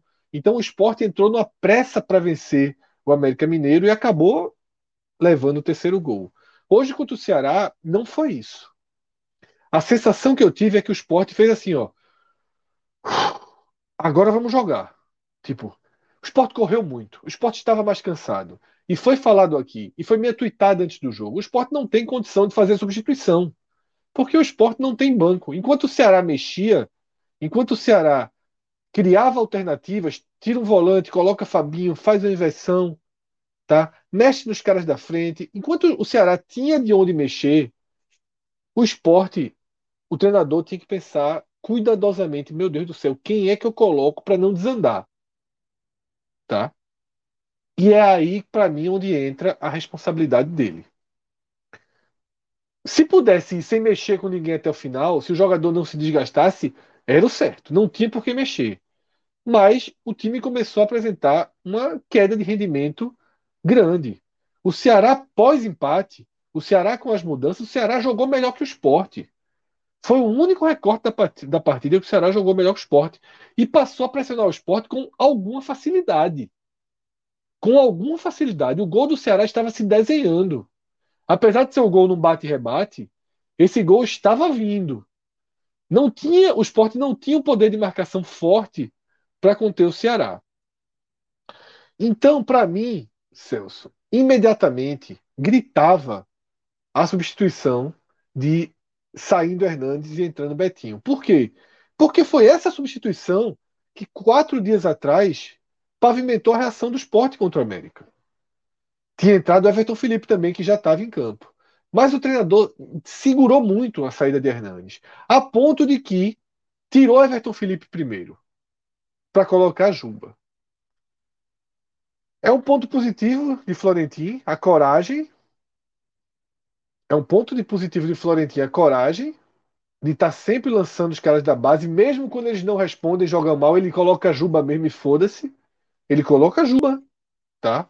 É, não tem relação ali direta com o gol, não é essa substituição que leva ao gol, mas o time já sente, para mim, perde, porque Everton Felipe estava muito bem e não estava mais desgastado do que Hernanes. Mas para mim, o maior erro não é essa substituição. O maior erro é não ter acontecido a substituição que era fundamental para o time ganhar oxigênio, que era a entrada de Betinho no lugar de Hernandes. Por isso que eu coloco o recorte do segundo gol do Ceará na conta do treinador. Porque me lembrou muito o tão citado loser naquela que para mim é a pior derrota do esporte nas mãos dele, que é a derrota para o Fluminense o Fluminense destruindo aquele lado ali, que eu acho que ainda era Rainer, entrando de todo jeito, né? De, colocou Danilo por ali, o Fluminense vai levar o gol, vai levar o gol, vai levar o gol. Aí não mexe, não mexe, não mexe, não mexe, não mexe, não mexe, leva o gol, leva outro gol. Aí mexe. Para mim, hoje, a minha sensação foi parecida. O pós 1 a 1 precisava de uma intervenção. Não é comparável, Era... não, pô. Foi um gol de bate e rebate, pô. É Para mim, o pós 1 a 1, o pós 1 a 1 precisava de uma intervenção. E a intervenção não aconteceu, tá? E a intervenção não aconteceu. O esporte cedeu espaço, passou a ceder escanteios, passou a ser falta perto da área, foi, virou, virou um colapso. Jogadores desgastados, tá? Virou um colapso. E é o que eu disse. O Ceará jogou muito pouco tempo do jogo melhor que o Sport, mas desenhou aquele segundo gol. Tá? Aquele segundo gol estava desenhado naquele momento, porque o Sport não tinha força de contenção para os ataques do Ceará naquele instante do jogo. Poderia vir um contra-ataque e fazer o 2 a 1 Poderia, mas não veio nenhum. Não veio nenhum. O time realmente desligou. E para mim faltou intervenção do treinador. Né? Depois ele faz as mudanças a rodo e, como o Cássio falou, né? o time foi para frente na coragem, criando. O time tem uma estrutura de ataque muito melhor do que tinha, incomparável ao que tinha. O time consegue criar chances, tá? E vai ficar muita coisa pro ano que vem. Vai ficar muita coisa. Cristiano mesmo, porra, é um cara que entra só em roubada aí, tem entrado de forma interessante. O Sport tem né, aberto aí caminhos para para frente. Agora, hoje, hoje, o time gritou por uma intervenção pós um a um e essa intervenção não veio. O quanto de culpa está no banco? 99%. Se ele tivesse um banco que qualquer time da Série A tem, não é de craque não, é de alguma chance de mexer, certamente ele teria mexido. O problema, e já falei isso em outros programas, é que ele demonstrou N vezes não confiar nos volantes reservas. Ele só coloca Betinho e Ronaldo quando não tem o que fazer. Né? E ele, mais uma vez, mostrou, assim como ele confia muito em Juba, assim como ele confia em Chico, né? como ele confia em Cristiano, ele não confia nos volantes reservas. Cá entre nós, tem muita razão. Tem razão, não, né, Para não, não confiar neles. Mas Betinho veio de uma boa partida. E aí, Celso, não importava confiar ou não. Não dava para deixar Hernandes daquele jeito em campo. Spoiler: Hernandes foi o pior jogador do esporte, sem comparação com o segundo lugar. E naquele momento do jogo, ele foi nocivo. Ele foi nocivo. Ele era driblado ali no meio de campo, assim, como se fosse um cone, tá? Sobrecarregando a, a, o sistema todo. Então, é, a ausência do banco, né? Tira do treinador o que qualquer, o que qualquer técnico faria, enquanto do outro lado, Thiago Nunes leva um a um e consegue consegue com substituições. Construir alternativas, né, Fred? Mudar o Ceará, faltou intervenção, a resposta do outro lado, que não tinha opções. Tá? O banco de reserva do Ceará é, é incomparável com o do esporte. Incomparável. Assim, o time titular você até compara. O time titular você senta para comparar, você faz algumas comparações. Tem jogo, tanto que teve jogo. O time titular contra o time titular tem jogo. Banco contra banco é um banco de Série A contra um banco que não jogaria Série C. Os reservas do esporte hoje não tinham um time, não é um time capaz de jogar Série C. Né? Jogadores que a gente nunca viu, pô. Sabe? Jogadores da base que a gente não é acostumado a ver. É muito um Trellis, pô. Trellis entra todo jogo. Trellis entra todo jogo. Por desespero, né? Por desespero. Não tô dizendo que o treinador acha que Trellis é craque, não. Entra por desespero. Mas para mim faltou uma, uma substituição de contenção, Celso. O jogo mudou e o esporte aceitou a mudança assistiu. do jogo. Assistiu, assistiu. É, hum. Sabe, Celso, você esperar mais cinco minutinhos para desgastar mais, para fazer a mudança, para o cara jogar menos tempo, para o Ceará se abrir mais, esses cinco minutinhos levou o gol. Essa é. substituição é. de Hernandes acontece, não duraria mais cinco minutos. Não tinha mais como, tá? Mas aí esperou e levou o gol. Bom, é, eu vi que, que o maestro teve uma discordância ali. É, se o maestro quiser completar, por favor, fica à é, vontade. Não, é, só passou, passou batido assim. É, não, eu não vejo. Eu concordo com a análise sobre o de Hernandes, mas assim, eu não vejo relação alguma no jogo do Fluminense com esse jogo de hoje. Assim, o Fluminense martelou, martelou, martelou num canto e então, tem que tem que mudar ali, tem que mudar ali. E o gol do Ceará foi um gol de bate-rebate. Foi um gol de bate-rebate. O gol do Ceará não estava iminente. Eu não, eu, é, não acho. O do Fluminense estava. Inclusive saíram dois no mesmo lugar. Eu não acho. Eu não vejo essa comparação justa, como justa. A substituição, ela, ela, ela, ela deveria ter acontecido, deveria, mas eu acho que. E é como eu falei, eu concordo com o Fred, ele dá inclusive as respostas, mas em algum momento a gente discorda no ponto. Eu, eu não acho que a não, a não saída de Hernandes naquele momento resultou na derrota. É assim, eu, eu acho mais circunstancial que tenha sido ele que estava ali, não foi falta de reflexo, não vou entrar. Acho que não bate-rebate, bola bateu nele, a gente, esse gol é normal, acontece, até porque um cara estava cansado e faltou reflexo. Eu, eu, eu, não vejo dessa forma. É, e é, é assim, a substituição poderia ter acontecido, mas o gol do Ceará não estava iminente. Eu acho que um cara desenhado. que não dominava mais a bola, não dominou a bola dentro da área. Para mim, o que aconteceu. O cara tá deitado, isso. porra. O cara tá deitado no lance. Deitado, caiu. ele estava em pé no lance. Ele de... caiu Cai. depois que. Não, a bola vem para ele, ele dá a bola para trás. Ele tá no chão já, pô. Não, veja só, a bola vem pro pé dele, Cássio. O esporte corta a bola, a bola cai no pé dele. Ao invés dele girar e cortar, ele recua a bola. Aí a bola volta para confusão. É quando ele, é quando, é quando ele vai para marcação. Esse, esse, espaço, esse espaço na área não existe, não. Foi muito rápido, foi, era muita gente. Assim, não teve. Dominou, olhou, parou. Não, pensou. não teve. De, deveria ter tido. A bola cai no pé dele, é, gira, é gira Mas e aí, afasta. Aí, aí, ele, você ele... Escolhe, aí, você, no caso, não é você, Fredão, você é a pessoa escolhe o que quer. Que, por exemplo, é, no jogo passado, foi afobação, por isso que não girou e chutou. O de hoje é porque não tinha reflexo. Aí, porra, aí você, você vai moldando. Então, beleza, é, então, beleza. Então o cara não tem culpa de, de ir na área. Não, pô, se mas fosse assim, Juba. Exemplo, na rodada passada foi a mesma Juba, coisa. Na a gente tava dizendo que Juba foi... não pode jogar futebol, pô. Não, mas você acabou. Não foi diferente do não, gol. Fred, do, do, gol. Não foi diferente para mim do gol espalhada lá de, de Juba contra, contra o, o Bragantino. Tu acha que é a mesma coisa, porra? Ele chutou a bola, ele, ele chutou a bola para trás, dentro da área, pô. É Para mim não é diferente. É porque Juba é ruim, Juba é menino, não, não é Hernandes é craque. Porra, não, o cara estava é acabado em campo. Veja só, não dominava. Jogo, é porque a, a, frase é a mesma. O jogo dominou e, e demorou a, a, a, tomar uma ação. É a mesma coisa que você reclama em relação a Zé West e Sander no jogo passado. Mas ali foi afobação e aqui é falta de reflexo. Não é, Cássio, não é. Pelo amor de Deus, porra. Não é. Ali o Sport ganhou a bola fora da área e deveria. Eu tô pedindo chutão nas duas bolas. Ali então, o esporte queria sair limpando. Chutado, ali pô, o esporte queria sair limpando para já contra-atacar. Aqui foi nada, aqui a bola bate e volta. Né? Não, não, pode ter esse tipo de jogador com esse tipo de comportamento mas, dentro só, da área no momento tão decisivo. Pode não parecer, mas a minha discordância é muito pequena. Só sobre isso, eu, eu acho, é, eu só acho que assim, que é um bate-rebate. Eu não acho que o, que o gol do Ceará não estava iminente. Não estava iminente. O iminente era o gol do esporte, na verdade. Como até sair, o gol do Ceará não estava iminente. Mas, a, mas saiu.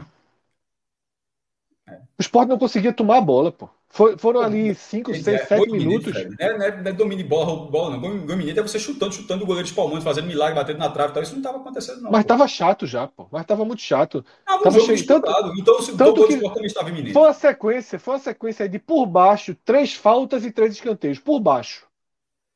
Tudo na quina da área, por baixo, um atrás do outro, assim, ó, sem parar. É, aí, aí veja, um gol. Mas é que tá, não é só o número. uma dessas faltas é uma falta, é uma falta bizarra que Everton fez para a bola completamente mas, dominada, ele fez a falta. Mas fez. Não achei tão Sim, bizarro, não. O cara, o cara é se recuperar. É não é Mendonça ia chegar naquela bola. Ele parou a Mendonça para Mendonça não ganhar aquela bola. Não achei tão, tão desproposital, não. Ele segura a Mendonça com os pés ali, porque senão Mendonça ele pisou a bola na linha de fundo, Mendonça ia pegar aquela bola. Não achei tão desproposital, não. Eu achei até inteligente. Ele achou que o árbitro não ia marcar. Agora, era pressão pelos dois lados, pela entrada da área o tempo inteiro. Por quê? Porque não tinha mais contenção. A contenção acabou. Quando o Ceará veio, o esporte não tinha marcação. A bola, o bombardeio viria. O bombardeio veio. Não foi mais bombardeio porque o gol saiu logo. Mas daquele jeito, se não muda, ia ser um bombardeio insuportável, pô. O Ceará, depois do gol, sofrido de empate, ele se armou bem, virou a chave do jogo, foi para cima e conseguiu exatamente o que queria, que era a cada 30 segundos ter uma bola dentro da área do esporte. Tem uma bola rondando. Aí entra, meu velho. Aí, ainda mais num time atrapalhado, num time cansado, num time que a bola tá com imã para dentro do gol. Time que está sendo rebaixado é assim, leva gols assim. O gol que o Sport levou do Ceará, ele é um gol, o segundo gol é um gol dado, é um gol de é um gol de, de, de... Primeiro também, o primeiro é um gol. Mas aí é muito mérito, primeiro. É uma, porra, é uma ajeitada não, do cacete não. de, de Jael. Teve muito espaço. Muito não, mas, mas teve muito espaço. Não, muito espaço que Marcão não marca. Ah, jogou, é, Marcão, pronto, é isso que eu tô dizendo. Não, Marcão, Marcão acabou algumas rodadas. Marcão tá, é. tá o, o spoiler do Marcão. Marcão acabou, pô. Marcão não marca ninguém. 90% dos gols que o Sport leva, Marcão tá. A culpa cai em alguém, mas é Marcão que, não, que lá na frente deixou de, de, de, de fazer a parte dele. Hoje, de novo. Quem tinha que estar tá com o Vina era ele. Ele tá na casa do cacete. Isso, exatamente. Tá entendendo? Mas assim, mas foi muito mérito de Jael e muito mérito de Vina. O, o gol segundo gol do Ceará foi mérito de ninguém. Foi mérito de é. ninguém. O esporte sozinho praticamente deixa a bola chegar ali, né, para Marlon chutar. A bola estava, repito, o esporte cortou a bola, a bola caiu no pé de Hernanes, e aí a bola voltou para o pé de Ceará dentro da área. Isso não existe, tá? Isso não, não existe. Deixa agora eu chamar nosso querido Tiago Minhoca para ele fazer também análise de jogo dele. Imagino que você vai querer complementar também, Minhoca, algo, algumas coisas aí que, que é, você observou e que a gente não trouxe, companheiro. Então, Celso, é a minha leitura, né, que tem muito a ver com o que os meninos já mencionaram, né, eles falando mais da perspectiva do esporte. Eu fico um pouco mais alinhado com a leitura do Cássio, né, assim, em termos de alguns termos, na verdade, que o Fred mencionou que eu, eu discordo um pouco, mas com quatro minutos, eu já senti que o Ceará não entrou no jogo. Em quatro minutos, eu já vi que quem estava no jogo era o esporte e o Ceará muito desatento. Vou pegar exatamente o, o nome principal do time, né? No caso, o Vina. O Vina, em seis, sete minutos, o Vina já tinha errado três, quatro bolas.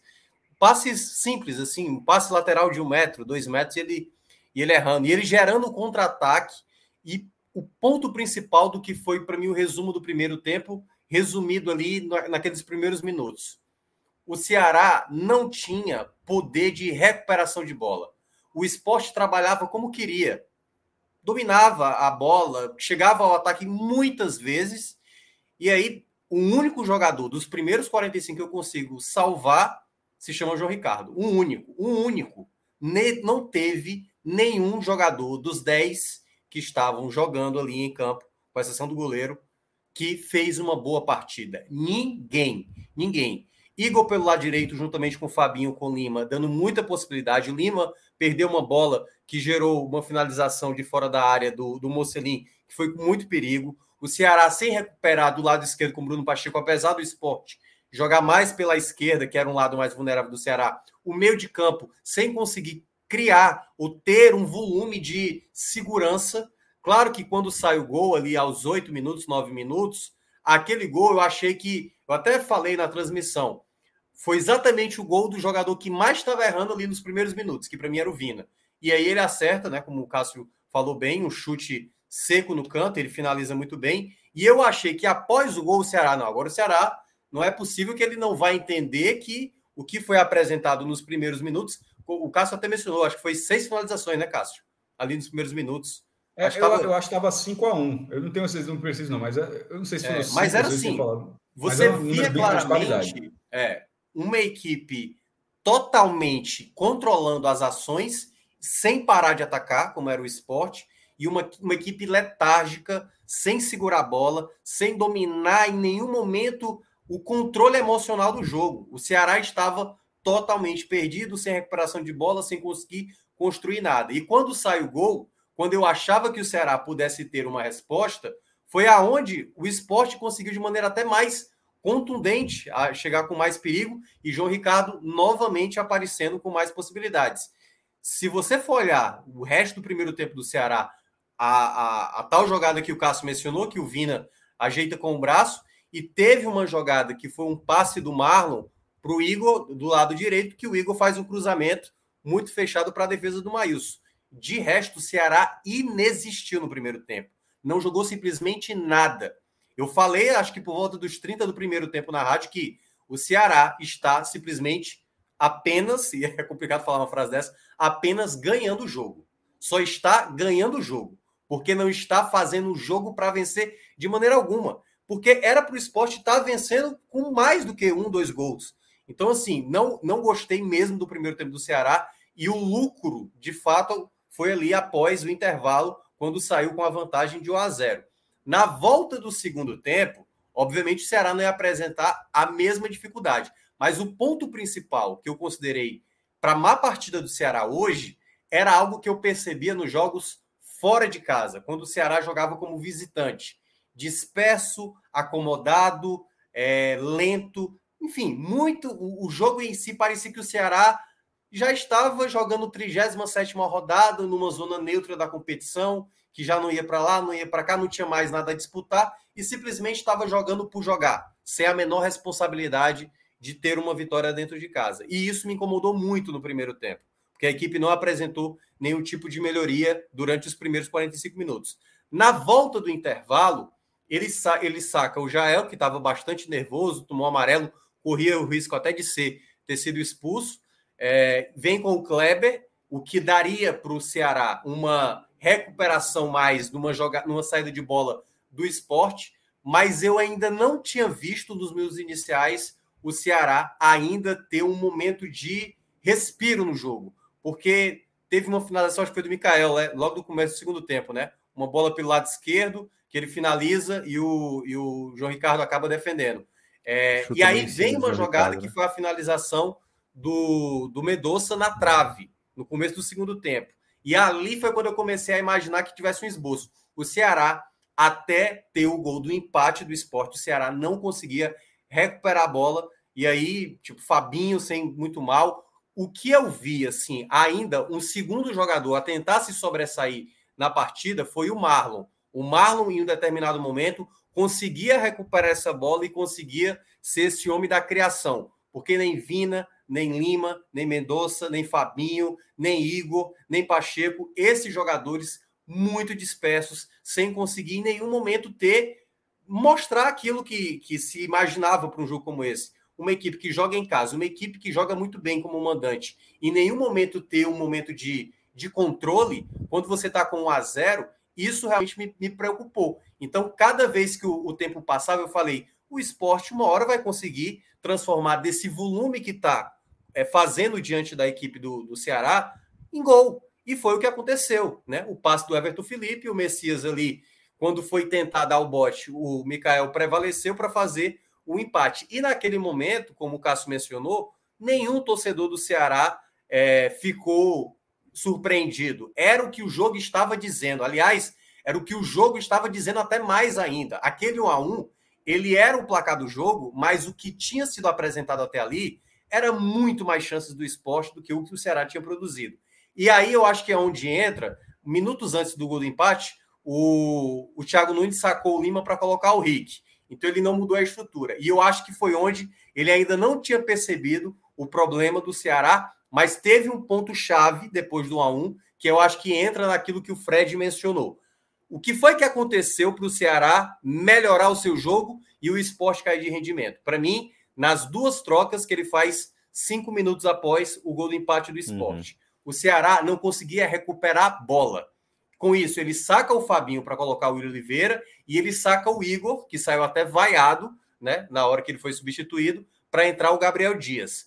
Nesse exato momento, para mim, ele ganha com um jogador que ele colocou que foi para mim fundamental para a melhoria do Ceará. O Ceará passou a ganhar o meio de campo, principalmente tendo o Will Oliveira juntamente com o Marlon na recuperação. Naquele momento, como o Fred mencionou, o esporte ele sente. Eu não acho que aconteceu o chamado bombardeio, mas houve sim o Ceará chegando mais vezes ao ataque. O Ceará recuperava mais a bola, algo que até um a um o Ceará não conseguia fazer. Claro, a ausência do Fernando Sobral foi sentido, foi, mas alguns jogadores, que eu vou falar daqui a pouco nos destaques, ficaram muito abaixo, muito abaixo, e por isso que na soma geral o Ceará, para mim, fez uma partida muito ruim. O próprio Thiago Nunes falou isso na coletiva. A gente já fez jogos muito bons e acabamos saindo com resultado negativo. Hoje não nos apresentamos tão bem e saímos com os três pontos. E eu acho que isso foi um símbolo do, do que foi os 90 minutos do Ceará. O Ceará foi de fato melhorar quando teve ali um empate em 1 a 1 e naquele momento a equipe ficou um pouco mais equilibrada. A chance da vitória ou da derrota, eu ainda acho que ficava naquele meio termo. O jogo ficou mais parelho, o Ceará um pouco mais inteiro naquela situação, porque estava tendo mais recuperação de bola e conseguindo algumas bolas paradas que não estavam sendo muito efetivas, mas teve um chute do Vina de fora da área com certo perigo. E aí vem a jogada, a bola parada, né? O gol ali, a, o bate-rebate, como os meninos estavam mencionando, e o 2 a 1 do Ceará. Mas daquele instante do 2 a 1 as coisas também não tranquilizaram, não. O Thiago Nunes até fez uma troca sacando o Mendonça para colocar o Lacerda, e aí fazendo uma linha de cinco, né? Três zagueiros, os dois laterais fazendo um quarteto e basicamente Vina e Kleber revezando ali na frente como o cara mais adiantado.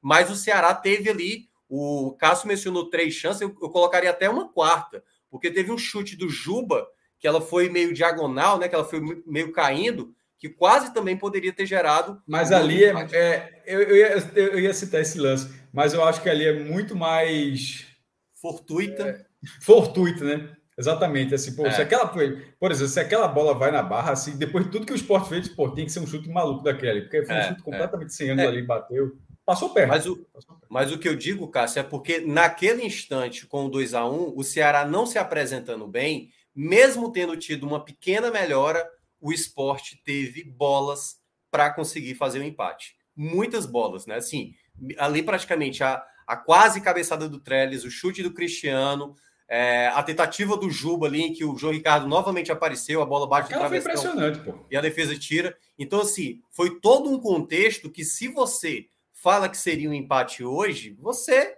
Aquela coisa, eu acho que a gente ainda ia estar tá falando aqui que o esporte foi melhor do que o Ceará. Na soma geral, não tem nem o que discutir. O esporte jogou muito mais do que o Ceará na partida de hoje. Então, a vitória ela é, ela é muito importante. O contexto é muito importante conseguir a vitória, faltando aí praticamente seis rodadas para terminar o campeonato. Mas a partida, a partida do Ceará, se você considera os jogos dentro de casa, até porque os jogos fora de casa do Ceará não tem realmente um bom desempenho e também um bom aproveitamento, os jogos dentro de casa, eu diria que com o Thiago Nunes se assemelhou, se não foi pior, talvez, do que a partida contra o Santos, do 0 a 0 o primeiro jogo do Thiago Nunes é, na Arena Castelão comandando o Ceará, porque os outros jogos mesmo para a derrota contra o Palmeiras, mesmo o empate contra o Internacional, é, o Ceará se apresentou melhor. O Ceará teve volume de jogo. O Ceará teve um momento que estava com controle das ações. Nessa partida, quando o Ceará começa a equilibrar e ter até um certo domínio diante do esporte, foi mais numa tentativa de recuperação de bola do que propriamente o termo que o Fred colocou, né, o bombardeio. Eu não senti isso do Ceará. Eu não vi, por exemplo, o Maílson ficar diretamente tendo que, sabe, trabalhar ou ficar muito desesperado. Eu acho que a defesa do esporte é que permitiu, com jogada de escanteio, algumas faltas ali próximo à área, é, gerar algumas possibilidades para o Ceará, que tanto é que foi a jogada que acabou saindo o gol da vitória. Mas em termos gerais, o Ceará fez para mim uma das piores apresentações com o Thiago Nunes, mas, né, queira ou não, é aquela coisa que a gente cita sempre, né? O aproveitamento aí para ele acabou pesando mais. Mas o desempenho, para mim, foi um Isso dos é piores que eu já vi ele apresentar com o Ceará. A vitória recente sobre o Fluminense foi assim, foi uma loucura o Ceará ter segurado aquele, aquela vitória. Então, assim, mas o time, querendo ou não, vem conseguindo. São três vitórias seguidas. Correto. São três vitórias seguidas dentro de casa que pavimenta. Só um ponto curioso, porque no clássico o Ceará é o visitante, né? Assim, pode ser a, a, o, é, o, jogo é Fortaleza e Ceará, né? Então, assim, pode acontecer de a primeira vitória do Ceará como visitante ser, ser sem sair de Fortaleza. É. Bom, é, maestro, vamos agora com os destaques do esporte primeiro, é, já que a gente está fazendo essa, essa intercalada aí, companheiro. Mikael, o melhor, é, pelo gol que fez, pela, pelos, pelas tentativas que teve, pela participação no jogo, é, uma surpresa muito grata nessa, nessa reta final, pela, pela, pela, pelo envolvimento. Envolvimento, terminou o jogo chorando, pô. É, até na, assim, pelo envolvimento com, com a causa, porque isso é, é, importante. Tem gente que não se envolve, tem gente que faz ali um papelzinho e tal, então, assim, envolvimento absoluto com a causa até aqui, a causa do esporte nessa campanha. Né? É, e uma partida muito boa, assim, gols em sequência, começando a aparecer, foi o sétimo gol dele no Campeonato Brasileiro. É, acho que superou, acho que o Maidana fez seis em 2020, né, se eu, eu me engano. Nesses dois anos que o esporte foi pela divisão, acho que é o, é o numa campanha, acho que é o artilheiro do esporte. É, Maidana e Thiago Neves empatados. Né? Mas, enfim, primeiro lugar para Mikael. Segundo lugar, Everton Felipe, que sai ali aos 30 do segundo tempo, bem bastante cansado, mas depois de tantas partidas ruins. A gente já tinha falado que ele não tinha feito uma partida ruim contra o América, né? Acho que a gente ia ter dito, ó, ele não entrou mal. Acho que foi contra a gente até alertou, não, não entrou, não, não foi considerado uma boa partida, mas a gente foi falado, ó, vale aqui, vale destacar, até porque entraram Everton Felipe e Betinho naquele jogo, né? Os dois entraram bem, sobretudo Everton Felipe, que vinha fazendo tantas partidas ruins, e nessa ele fez uma boa partida. Em terceiro lugar, é Olha, jogou pouquíssimo. Eu acho que o esporte foi um time homogêneo, sabe? Assim, no terceiro lugar, acho que teve vários jogadores ali bem na média, assim, mas eu vou, eu vou pontuar um jogador porque ele entrou, me surpreendeu, porque desse eu não esperava nada. E, e participou, mesmo pouquíssimo tempo, em dois, dois ótimos lances ali, pelo menos, foi Cristiano. É, ele cruza a bola que Trellis quase marca e numa jogada individual, passando ali limpando, ele quase empata também. Então, e é um jogador que Florentino vem, arrisca, vem arriscando, vem, vem apostando, né? Pode ser um cara interessante para 2022, muito mais jovem, inclusive, do que os outros ainda. Mas, assim, tem outras participações ali na média, é, que, que acho que vai ser nada que foi distópico negativo, mas acho que positivo você citar esses três. Detalhe, três, três caras, embora Everton Felipe seja já de uma geração, ele é muito novo ainda, mas é de uma geração anterior, mas da os base, três né? caras da base, né? Verdade. Fred, companheiro, destaques positivos do esporte? Eu acho que vai haver aí uma, uma, um debate em torno do terceiro, né? Porque o primeiro e o segundo não tem muito o que discutir. É, Mikael, né? Por tudo que fez, né? Todas as bolas que pôde, puderam ser finalizadas foram finalizadas de qualquer jeito, de bicicleta de lado, de toque de cabeça de frente, tentando o tempo todo, tá? É um, um atacante né, que o esporte ganhou aí, tinha em casa, ganhou repetição, ganhou sequência, ganhou confiança e hoje é um atacante de altíssimo nível. O esporte arrumou aí na reta final do campeonato, pena que não está conseguindo extrair os pontos, mesmo tendo atacante que faz gol todo jogo, né? Então, é, isso aí vai pesar muito contra o esporte. Inclusive na dividida, se tiver que vender só um, eu preferia ficar com o Mikael, tá? Justamente por essa característica de fazer gols, né? Então, se você na Série B é pudesse, mercado, pudesse, ter só um, é. Não, e se vender, ok. Vai vender na alta, né? E tem contrato até o final de 2023, então vai ser uma venda é, interessante para o esporte. Cássio já explicou também ao longo do programa que perdendo a cota de TV da Série A, né, o esporte. Isso vai ser a cota. É, o esporte trocaria por essas negociações. O terceiro lugar, eu que eu acho que vai discordar um pouco, porque Cássio já citou negativamente, eu discordo. Eu acho que Everton jogou muito bem, mas muito bem. Então, para mim, Everton é o terceiro da lista. Ah, Everton, lateral direito. Sim, Everton Felipe é o segundo. Eu falo assim, é. Everton. Não, pô, é, não Everton, dois, Everton, lateral direito, para mim, foi muito bem. Impressionante como esse menino tá bem. Tá? É muito, é muito melhor que o Everton do ano passado. Porra, eu vou pegar uma frase que o Cássio falou aí, mesmo que o Cássio não tenha gostado da atuação dele, mas analisando o momento do, da base do esporte, o Cássio falou, é o lateral direito do esporte ano que vem. Não precisa. Contrato reserva, tá? Contrato reserva para o ano que vem. Na lateral direita, o titular é Everton. Não tem o que pensar, tá?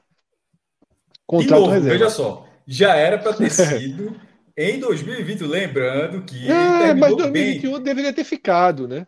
Então, e nem ficou, né? Assim, é uma, é, era ele e Patrick. Patrick sustentava, tá lá sustentando no América. Tá lá sustentando no América.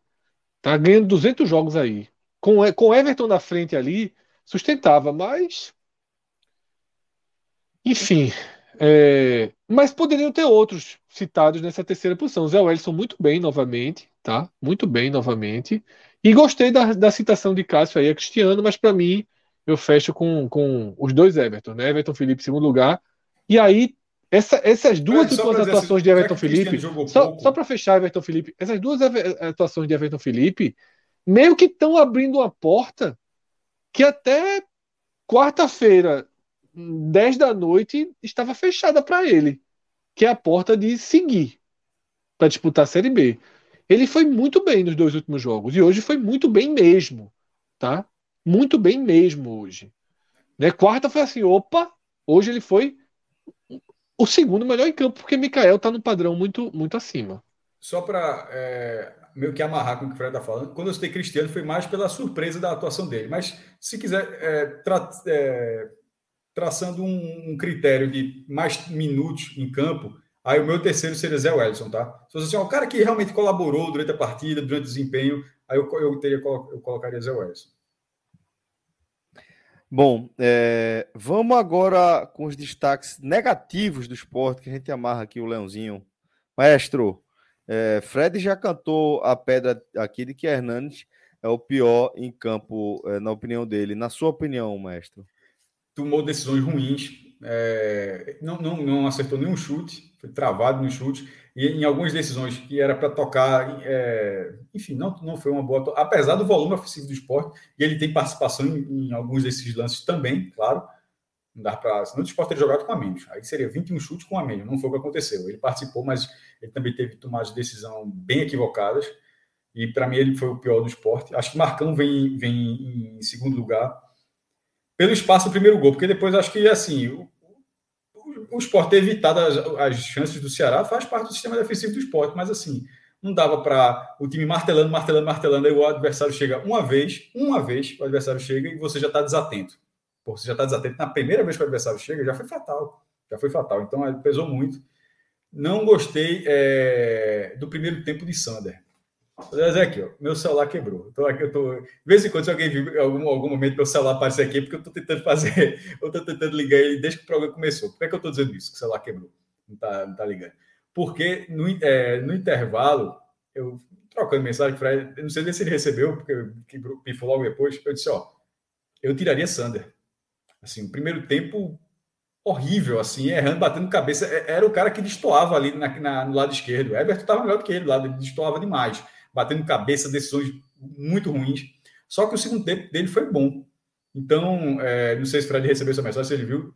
Eu, eu, só para considerar a mensagem, se o meu celular estivesse funcionando, eu teria mandado. Ó, oh, cara. Esquece a primeira, né? Esquece. Não, não, não esquece a primeira, não. É assim, ó, sugeria sair do cara, mas o segundo tempo dele foi um segundo tempo bom, de, de, de aparecendo com ultrapassagens, lances tabelando. Então, assim, o Sport teve, teve lances ali pelo lado esquerdo não foi uma grande atuação, mas teve muito mal no primeiro tempo e ele melhorou um pouco no segundo tempo, então faz com que ele não seja. Eu acho que Hernandes, e por que, que eu estou falando de Sander? Porque é, é, Sander entraria nesse pódio dos piores.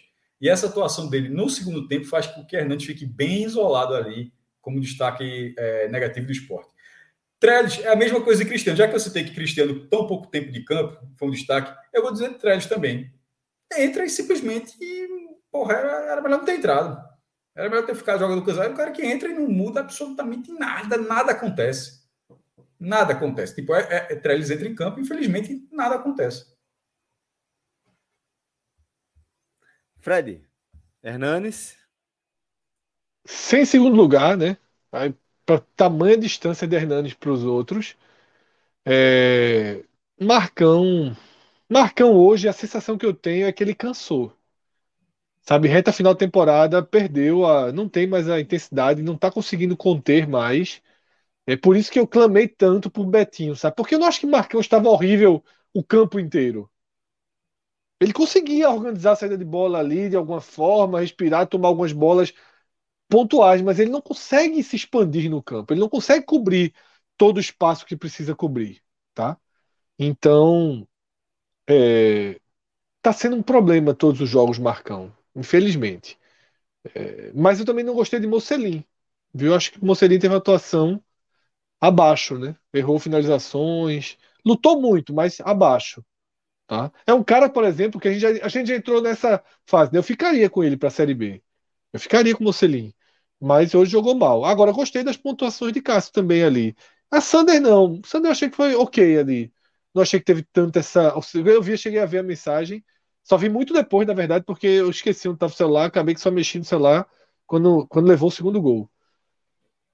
Mas aí eu vi essa mensagem, mas aí talvez eu já tivesse influenciado pelo segundo tempo também, né? Mas é isso, para mim o pior é Hernandes, e aí eu fico Marcão em segundo e Mocelin em terceiro. Assim como assino embaixo da citação de Cristiano, assino embaixo da citação de Trellis. Minhoca, agora... E se Minhoca não escolher João Ricardo, pode terminar o programa e falar do Vitória. Minhoca, destaques do Ceará e esse João Ricardo. Não, não tem como não. Uh, o, o, placar, né? Tá todo desenhado no João Ricardo, sim, todo desenhado. É, o, o nível de defesas que ele fez hoje, a, eu acho que a, a mais complicada foi a, realmente aquela de puxeta, né? Do meia bicicleta ali do, do Mikael, Mikael, no final do primeiro tempo, que ali. Eu, eu acho assim, eu acho que o Thiago Nunes ele leu muito bem o ponto certo da hora da mudança do goleiro, sabe? Porque o Richard, que vinha fazendo uma temporada sem deixar espaço para o João Ricardo, claro que o João Ricardo também teve lesão e tudo mais, mas na hora que o, João, o, o Richard mostrou ali pequenas falhas, sabe? o jogo contra o Bragantino, o gol que ele tomou é, contra o Palmeiras numa cobrança de falta, que eu acho que ele não teve o tempo de ação correto para tentar defender a bola. Naquele momento, quando ele faz a troca para o João Ricardo, eu acho que ele fez na troca certa. Eu sempre gostei do futebol do João Ricardo. Antes de começar a temporada, o Fred tinha me perguntado qual o goleiro que vai ser. Eu falei, eu acho que vai ser João Ricardo. E a gente até apostava que seria com o tempo titular. E para mim, o que ele vem apresentando nos últimos jogos. Para é mim, a melhor contratação do Ceará é. da, da transição, pô. O Ceará é. contratou o melhor goleiro possível. Eu falei isso quando contratou. Diz assim, ó. Dos goleiros, por que não adianta. Ah, Everton, porra, tô falando de goleiros possíveis.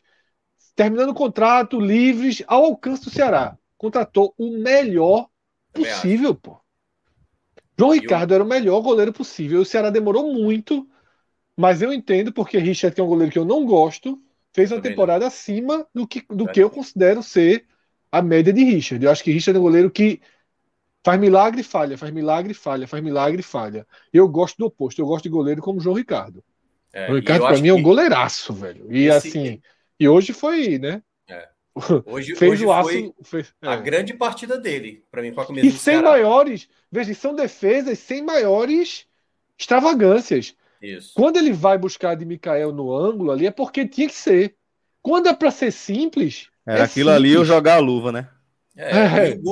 E o gol que ele toma é um gol ali a queima-roupa. Pelo amor de Deus. Fazer né? o Mikael. E ainda salvou depois na, na testada de Juba no final, né? Ele que Isso, tem o reflexo ali de travessão e é. tal, assim. Então foi uma partida que o placar esteve como esteve, boa parte, né? Até o gol do Mikael, muito por conta do João Ricardo, que para mim é o melhor do jogo na soma geral, né? Considerando o Esporte Bahia é o, o grande responsável pelo placar de hoje. Aí não dá para não citar a boa partida do Marlon eu acho que o torcedor do Ceará tem alguns alvos assim na temporada, né? O torcedor não gosta do Igor, não gosta do Gabriel Dias, o próprio Marlon é um jogador que também é muito criticado. E eu acho que o Marlon hoje foi o volante que ele deu a resposta já na volta do intervalo.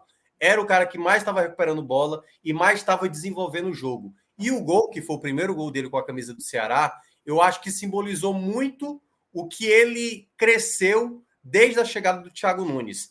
Eu vi muita gente criticando, até quando eu falava aqui, dessa questão, quando eu dizia: olha, o Marlon tem apresentado em campo futebol para ganhar essa titularidade.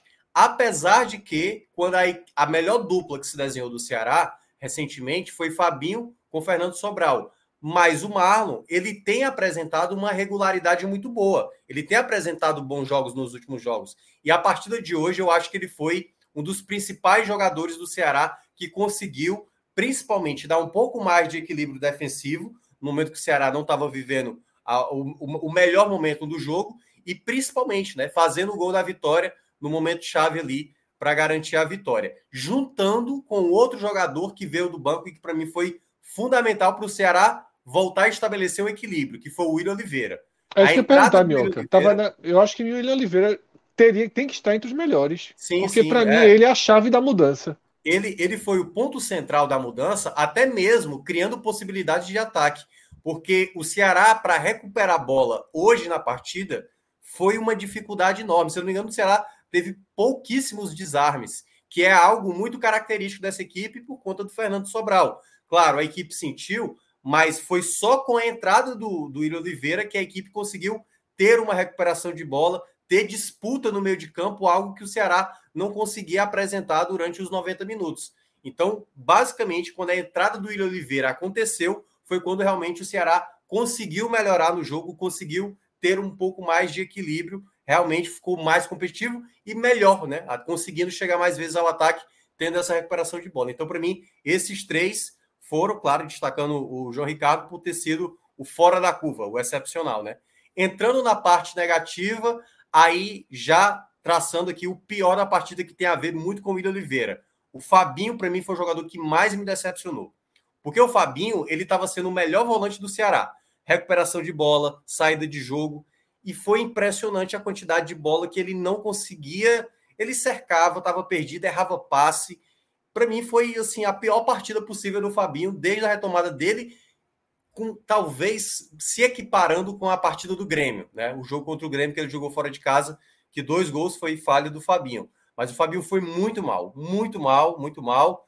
Mas muito próximo a ele, dá para colocar o Lima. O Lima fez uma partida muito abaixo. Algo que eu falei do Marlon, que cresceu muito na mão do Thiago Nunes, é o contrário com o Lima. O Lima jogava demais com, com o Guto Ferreira e desde a chegada do Thiago Nunes, ele perdeu espaço e nas oportunidades que ele anda tendo, e ele ganhou essa oportunidade que muita gente imaginava. Se o Eric não vai poder jogar, a opção natural que todo mundo imaginava seria o Rick entrar como titular. E acabou escolhendo o Lima, e o Lima fez uma partida tenebrosa, eu diria. Assim, muito mal. Não conseguiu nenhuma vez assim ter uma jogada efetiva. No começo do, do primeiro tempo, perdeu uma bola ali é, que quase gera um gol do, do, do esporte.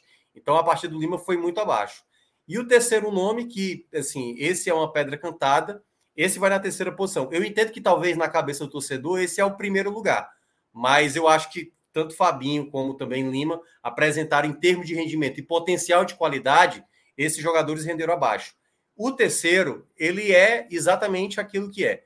Eu não consegui entender porque que o Thiago Nunes não começou a partida com o Gabriel Dias, que por mais que seja emocionalmente um jogador mais vulnerável, se perde durante o jogo, tem se apresentado melhor defensivamente e até mesmo no apoio do que o Igor, que foi é exatamente o meu terceiro nome.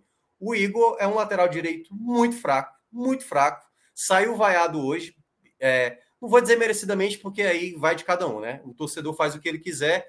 A vaia naquele momento, era, é, é, para mim, era compreensivo, mas ele é um lateral muito vulnerável, muito vulnerável. Não acho que é jogador para o Ceará pensar numa próxima temporada. Eu acho que até o fim do campeonato eu continuaria com Gabriel Dias, mesmo Gabriel Dias não sendo um lateral direito confiável. Mas comparado ao Igor, hoje, hoje eu não entendi por que, que o Gabriel Dias foi escolhido como uma opção de banco e o Igor como titular, porque ficou muito claro a deficiência que era, se você juntar os três que eu citei, é exatamente o lado direito do Ceará. Fabinho, juntamente com Lima, e também o Igor, que foi parte, teve um revezamento ali de Mendonça com o Lima em algum momento, mas esses três jogadores, para mim, jogaram bem abaixo mesmo pelo lado do Ceará.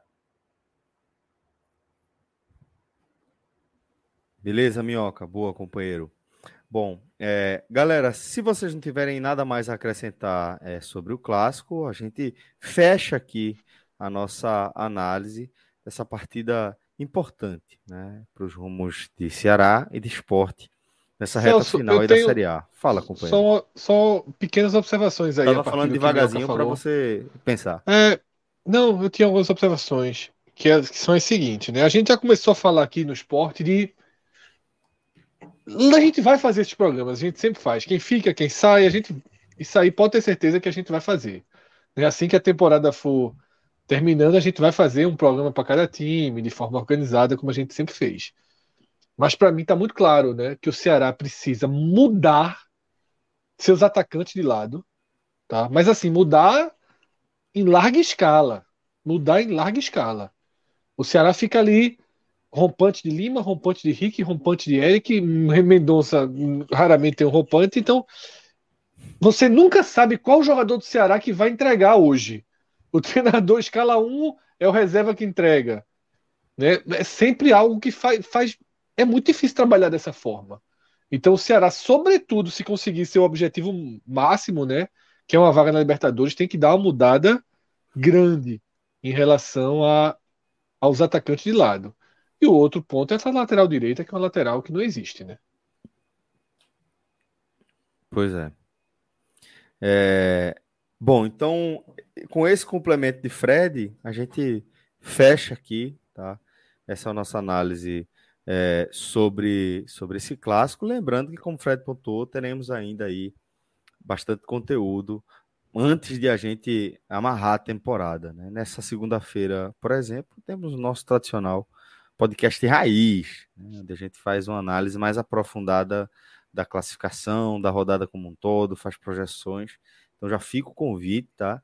Para você participar aqui com a gente é, dessa, dessa nossa análise de segunda-feira, tá bom?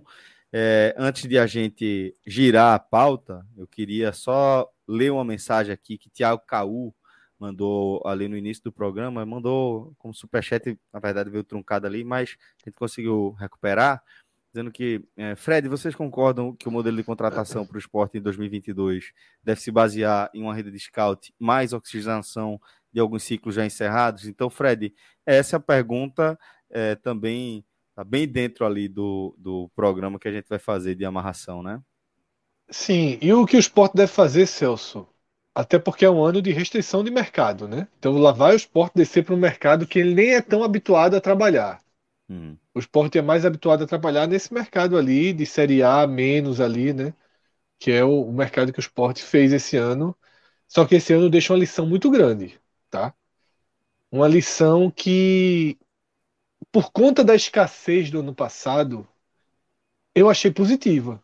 Né? Eu falei, porra, no passado o Sport terminou jogando com Juba de ponta de um lado e Everton de ponta do outro.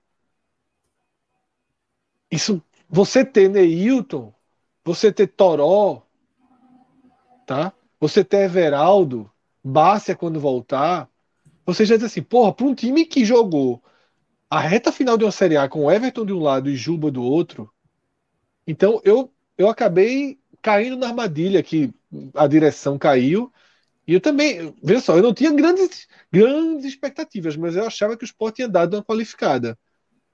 E o que é que aconteceu, Celso? O Sport termina o ano com Everton de um lado e Juba do outro. Porque esse, esses jogadores não jogaram. Isso é muito sintomático. Esses jogadores não jogaram. Então, para mim, qual é a grande lição do esporte de 2022, de 21, que fica para 2022 e aí de forma obrigatória, porque vai jogar a Série B. Só traz jogador que tenha jogado mais de 20 jogos, mais de 25 jogos nessa temporada. O cara pode ter jogado na Série C. Mas traz o jogador que jogue. Porque Marquinhos, tão criticado, reclamaram tanto de Marquinhos, que quando o esporte trouxe, ele foi mediano na ponte. Foi mediano na ponte. O esporte não trouxe o craque da ponte, não. O esporte trouxe um atacante de lado da ponte que tinha feito um brasileiro ok da Série B. E Marquinhos foi fundamental ano passado e esse ano teria sido imprescindível. Se o Sport tivesse Marquinhos, talvez o Sport tivesse bem mais pontos do que tem hoje. Ah, um jogador faz diferença? Faz. Um jogador que não se machuca, um jogador que joga todos os jogos, um jogador que entra na área. Segura a bola, leva a bola para o ataque, tem muitas características interessantes que o esporte não tem aí, né? Exatamente. O que, como é que foi que o esporte trouxe Marquinhos? Pô, pega esse cara aí da Série B. Foi bem. Marcão, foi pô, médio. Marcão numa trouxe. dessa também, Fred. Sim, já em outro Marcão. momento, né? Então, assim, vai ter que trazer jogador que esteja jogando. Como foi Mocelin? Mocelin fez a cirurgia, mas jogou bastante temporada. Esse é o perfil, tá? Uhum.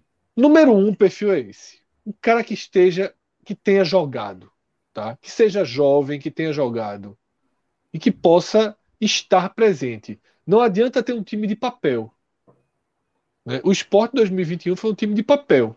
No campo é Cristiano se matando, é, é, Juba alto, jogando de ponta. papel Oi? é papel caro. É, é. Time de papel, os times de, os times de papel costumam ser caros. E aí eu é. lembro bem, Celso, disso da analogia com a bomba do Ceará, né, do ano da temporada passada. Uhum. Né? E qual era a grande diferença? Que foi um perfil totalmente errado que o Ceará apostou também. É que o Ceará estava andando em frente. O Ceará qualificou naquela temporada de forma absurda, errada. Porque o Ceará estava andando em frente. O esporte esse ano estava tentando construir o básico. Mas, se você for ver, é o mesmo perfil. Você vai lá e traz cara que não está dando certo. Rodrigão, que o Ceará trouxe, é um Trellis, pô. É um Trellis. Melhorzinho, viu? Melhorzinho, porque Trellis, puta que o pariu. Mas é assim, tá dando errado em todo canto. Vamos trazer? É, o pensamento é esse. Por que o Ceará trouxe o Rodrigão? Porra, o cara deu errado em todos os clubes que passou recentemente. Mas traz que aqui vai dar certo. É. Né? O, o, o, é. o Sobis, porra, tá machucado, se arrastando em todos. Traz que aqui vai dar certo. Não dá, velho. Não dá. Tá? Não dá. E muito parecido também é isso. Neilton, joga, jogando porra nenhuma, em canto nenhum. Traz, nem jogou. Everaldo, porra, jogou bem há muito tempo Atlético Paranaense, mal, né? No Atlético Paranaense, não, no, no Fluminense. confundi Everaldo com, com o que trouxeram no passado, que, eu, que me fugiu a cabeça aqui. Jogou nada, que é Evandro. É Evandro. É... Os caras não voltam, velho. Os caras não voltam. Toró, porra nenhuma. Não jogou nada aqui, não jogou nada no Atlético Goianiense. Então, assim, olhos abertos para quem tá jogando. O cara pode estar tá no confiança, o cara pode estar tá no, no Bruxo, o cara pode estar tá na Tombense, o cara pode estar tá em qualquer lugar. Pode estar tá na reserva. Mas tem que estar tá juventude, coisa. Né? Mas tem que estar tá jogando, velho. Tem que estar tá jogando, tá? Eu acho que esse é o, a melhor forma de responder a pergunta de Tiago Caú. Tiago Caú. E boa parte Beleza. das equipes, né, né, Fred? Eu acho que da, dessa parte mais. que tem mais limite né, no orçamento, né? E a, queira ou não, é, são jogadores que. Pô, Fortaleza também contratou alguns, alguns desses nessa temporada. Fortaleza que está fazendo um é tentador, campeonato. é muito tentador, Minhoca. É, exatamente. E, e, até jogadores que, por exemplo, o Ceará com o Ione Gonzalez, por exemplo, minha nossa, o próprio Medoça, né? Que foi um jogador muito caro, né? E que não está entregando a mesma qualidade esperada. A expectativa criada com ele não é a mesma que ele está conseguindo entregar em campo, apesar de ter tido uma melhora recentemente. Só foi crescer ali com o Thiago Nunes, né? Bom, é, vamos então mudar, girar aqui a nossa pauta. Já deixo um abraço para Minhoca. Bom, vocês fiquem à vontade aí, se vocês quiserem seguir. Meu amigo, tem o cara do Superchat do Bahia, que eu disse, tem que buscar aquele cara de volta. Celso não tava no programa, não. É mesmo, que ele pagou cara. 40 reais que... pra dizer assim, ó. É, 40 reais. O vice vai jogar a Série B. Aí depois precisou Salvou. pagar mais 5. Salvou. Precisou pagar mais 5 para dizer que ele queria. Cara, queria cara, falou errado, queria foi... falar a Série C. Eu disse, se o Vitória se salvar, lei, vai cara, ser eterno. Viu? Cara, e desde então, meu amigo, desde então. E, era, e eram dois Vitória... jogos, né, Fred? Que a gente mencionava assim: rapaz, Vasco e Cruzeiro, tá difícil. Tá difícil. Dele, dele. 2, 3 a 0. Meu amigo, olha só, teve um momento ali. Aqui. Danilo, teve um momento, teve um momento que eu disse assim: o jogo do esporte ali, acho que foi a hora que alguém se machucou. Eu disse: vou ver quanto é que tá. Porque não tem bolinha da Série B na Série A, né? Na é. Série B tem bolinha da Série A. Mas na Série A, quando você tá vendo o jogo, não tem bolinha da Série B. Aí eu disse, até pô, vou ver quanto é que tá o Vitória. O Vasco joga, até aparece vez Aí eu disse, na Globo tem, quando na Globo, é, tipo, é, quando o Náutico no... joga, é, é. Premier não passa no, no, na Globo tem o Vasco, no Premier tem não. Mesmo o Vasco, mesmo o Cruzeiro tem não. Aí eu vou ver quanto é que tá. Acho que tava 18 minutos de jogo ainda. 2 a 0 Vitória. Eu disse, é. tá cá, porra. Tá se livrando bem, né? E Vilar, Vilar pegou a superstição de não participar, né? Veja, Vilar tentou participar, mas eu até entendo. Ele, ele tá na, na, aqui na, quase na Chapada Diamantina, tá ali ao sul da Chapada Diamantina, com o Ju, eles estão de férias. Ele tá trabalhando na internet e a rádio, conseguiu ver o jogo do Vitória, conseguiu se conectar no nosso link, ah. mas aí a velocidade de upload dele estava muito ruim e a gente não conseguiu manter Vilar aqui na ligação, infelizmente. A gente trouxe falar... esse russo aí. esse alemão. É, a gente foi ali. Do Ibura. Na... a gente foi ali na. Na Eslovênia, Saudações, meu velho. Saudações. É. Saudações, galera. Boa noite meu aí. Amigo, cara, chegou pra quem com acompanha. Doug, foi? Chegou Rapaz. Doug. mas a, a, a gripe. Tô ligado. Mas a, a gripezinha aqui tá, tá foda. Ontem já amanheci meio ruim, mas estamos levando como dá, oh, dá pra aguentar. Tá difícil, tá difícil pra tá. você que eu tô ligado. O negócio tá complicado. Só pra ver se eu tô entendendo a piada. É gripe mesmo ou é. Não, graças a Deus é gripe mesmo. Já, já peguei. Já peguei Covid antes e já tive as duas doses Não, pô, não, não, não tô falando de Covid, pelo amor de Deus, não faz nem piada, pô. Não, porque do jeito que pareceu assim, ah, tá. normal. Ou, ou o velho. Não, não é zero grau. Não. Baixa. Certo. Não, zero grau tô livre, tô livre. Pensei que, eu pensei que tinha sido um eufemismo pra zero grau, porra. Não, não. Ah, pô. não, zero grau, por enquanto tô livre. Mas, aí, lá. É, eu sei. Um dia ou outro assim acontece, mas não é hoje. Oh, Vamos lá. Clima, querido. Bora. Satisfação ter você por aqui. É, Minhoca, meu irmão, se você quiser se liberar aí, fica à vontade. Você já está vindo da jornada dupla aí, já veio de, de rádio, Deixa um beijo grande aí pra você. Olha a luz tá? na cara de minhoca, pô. Minhoca tá meia hora na planilha já, pelo amor de Deus, tá vendo aqui. Eu ainda nem atualizei a planilha. Pô. Aqui já tá claro, pô. É o streameado. Tem pô. mais expediente aí. Tem mais, ah, vai ter mais expediente aqui. Ainda vai ter uma série, um filme também mais tarde, é, enfim. Não, beleza. Se você quiser ficar aqui por aqui. H nós precisamos. Não, cinco centavos de, de, de, de, disso aí. Celso já tinha falado, eu comecei a assistir Dexter, finalmente. Ah, boa. É, Espetacular. E, e, depois emenda, veja. e depois emenda com Barry, que tem um pouco relação. Que aí é, é, é derivado. Bad tu foi, né? Não, é derivado, é porque viu, né? ela, ela tem a mesma Já estrutura, só que é comédia. Ela tem uma, uma pegada ah. mais comédia. Então, tem um, tem um, um, um da, do mesmo universo, é Better Call Saul que é. Esse já vi alguns episódios, acho é, que do Breaking Bad, né, Pronto, que é do mesmo ambiente de Dexter, é o, né? é o advogado, não, né? o de, de, Dexter não, não de Breaking Bad, Breaking Bad, pô. De Breaking Bad, de Breaking Bad, não, de Breaking Bad. É. Até eu que não vi nenhum dos dois sabia, pô. Não, de Breaking Bad, confundi. Chamou de Agora, maestro. Veja só, ah. chamou de burro. veja só, veja só, Ele só, chega, chega aí, É, Breaking Bad é espetacular, do começo ao fim. Dexter, ele, ele perde uma atraçãozinha. Que temporada? É... Para eu ficar triste, preparado. Cássio, veja, até a quarta é espetacular. Vou ah, falar é, para você. Ainda, o último episódio da quarta temporada talvez seja um dos melhores episódios da história é, da, calma, da, da, calma, da, da série. Calma. É um negócio. Eu, Cássio, é assim, eu não vou falar nada do episódio, mas foi um episódio quando eu terminei. Eu terminei. É, tipo, eu tô errado, tô errado. Não, eu terminei três horas da manhã esse episódio da, da, do final da quarta temporada eu me deu vontade de acordar a rua inteira pra, tipo, Velho, gente, é eu sabia aqui uma informação. Acabou de acontecer uma barbaridade. Aí vocês são foda, porra. Mas enfim, vai, Agora, vai, depois. Eu vejo, é, bem, bem devagar. Depois ela, ela, ela dá uma mudada, enfim, mas é. aí a gente debate mais. Mas é, achei interessante, mas a gente devagar, não, foi só 5 segundos. H menor. Não, é porque inclusive... tinha falado, veja, como a gente falou da série, é porque Minhoca falou que ia ver uma série, eu lembrei do nada que eu tava vendo essa série que Celso já tinha falado em algum momento, assiste aí e tal. Muito bom. Muito e boa. eu comecei a ver de leve, então. Muito boa, muito boa mesmo. É, e eu terminei não Gênesis, tá? E depois a gente conversa também sobre ela no H-Menon. Já o filme, a série e o filme? Tudo, tudo, vi tudo lá. Não tem como não ver, porra, em sequência não, tu é doida. Até porque Vamos lá. Não... Veja só, se você não soubesse que existia o filme e terminar a série, você fica puto. Fica. Você precisa do filme, mas enfim. Okay. Minhoca, um cheiro, meu irmão. Vou lá, gente. Boa noite para você, companheiro. Mandar um abraço para Linésio aqui, tá com a gente é, dizendo que a gente começou a falar a língua dele na live. Que a gente começou e a falar. Fez entrar no vídeo está certo. Fiquei pulou. cinco, min... Fiquei pulou cinco minutos esperando o trailer. Terminou o, trailer, o vídeo dele não tinha o trailer. Eu olhei assim: olha o golpe, cai quem quer.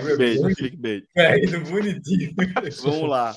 Clis Foi errado, ele avisou com a gente. Tinha, pô. Cássio, Cássio é foda. Tô brincando, pô. Mas, eu, mas veja, se ele avisou, eu não vi, porque eu fui no vídeo e não tinha. Mas assisti o vídeo todo. Companheiro Clisman Gama, seja bem-vindo aqui agora oficialmente. Bom ter você aqui com a gente, companheiro. Você fez essa vitória espetacular do Vitória sobre o Cruzeiro é, pelo NE45, né? Então, queria, queria que você amarrasse aí é, a história desse jogo, porque é como a gente tá, tava falando agora há pouco, né? É uma sequência muito impressionante do Vitória que recoloca o Vitória completamente ali dentro do jogo. É, tava indo e voltou. Então, Vitória. com certeza.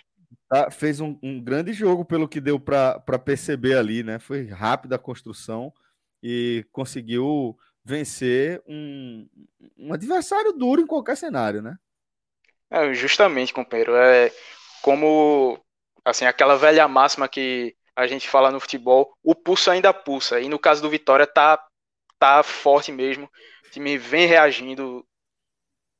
Pode mandar, Cássio. Não, é, é, pra ficar calado. É o que falou, o, é, o pulso ainda pulsa. Então, meu irmão, o amigo meu ainda o tá. O é o pior por novato. Vitória. pro amigo meu, o amigo meu ainda tá. Eu, tu, tu, o Vitória agora, meu irmão, tá, o Vitória tá cardíaco agora, ele tá nervoso. Não, tá trincado demais, até porque o Vitória, mais para frente a gente fala, destrincha um pouco mais sobre essa sequência dele, mas esse jogo contra o Cruzeiro foi uma, acho que realmente uma reafirmação mesmo, que o time vai lutar até o fim, vai chegar até os acréscimos do último jogo lá contra o Vila Nova vai estar tá lutando, brigando para poder se garantir na, na Série B. Esse jogo contra o Cruzeiro, é, toda a atmosfera que estava lá no Barradão foi algo incrível. Desde antes do jogo, a recepção da, da torcida ao, ao ônibus, chegando lá com jogadores, comissão técnica. É, no perfil do Vitória tem vídeos, tem fotos sobre isso. E aí também começou o jogo, aquela mesma energia que estava lá fora passou para dentro do campo. O time já começou em cima, sufocando o Cruzeiro. E aí soube aproveitar muito bem, porque algo que o Vitória não vinha tendo na sequência negativa anteriormente, que era a precisão na finalização, já uhum. nesse jogo agora, o time foi. chegava, era perigo. Primeira chance clara do Vitória com dois minutos, um chutaço de Fabinho de fora da área que explodiu no travessão. Seguiu o lance, Roberto recuperou na esquerda e sofreu uma falta próxima à linha de lateral.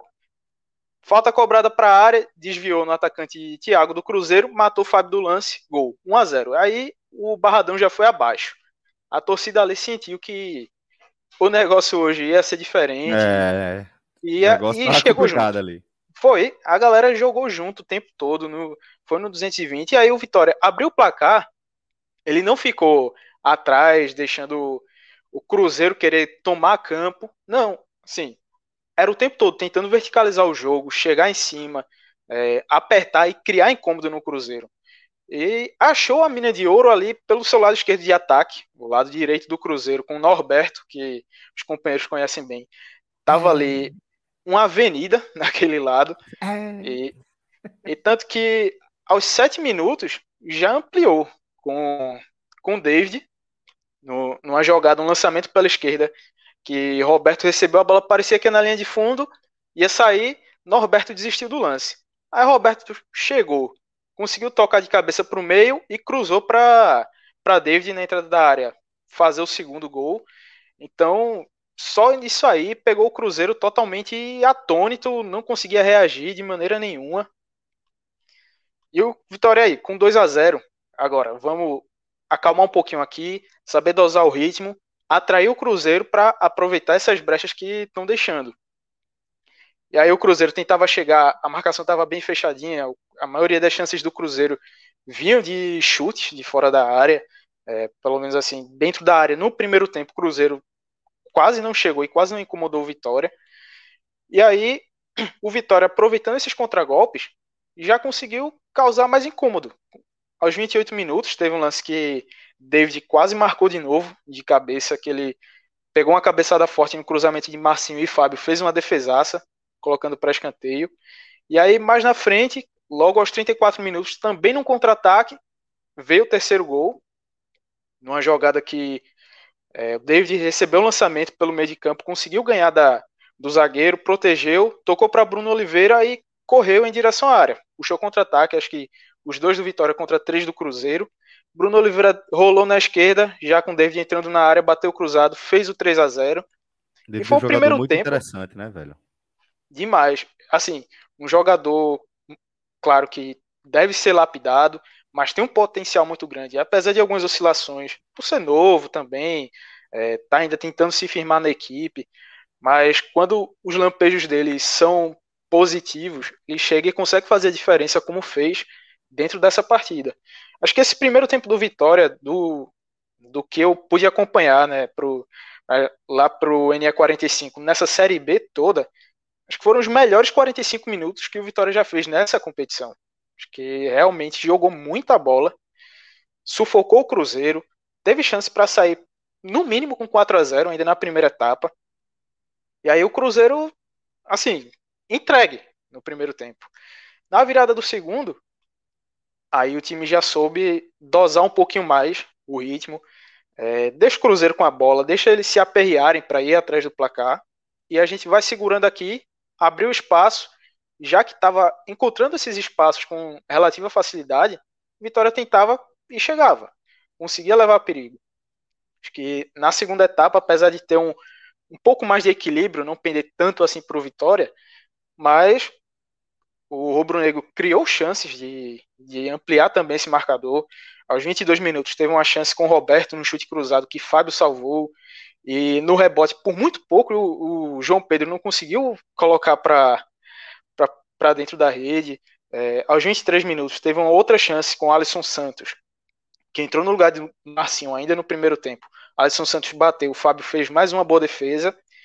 E aí depois foi a vez do Cruzeiro chegar e Lucas Arcanjo, que é, conseguiu ali se firmar no gol do Vitória e vem sendo muito importante também. Acho que é uma das principais peças nessa, nessa arrancada final aqui do, da Série B. Lucas Arcanjo apareceu muito bem, mais uma vez fechando a meta.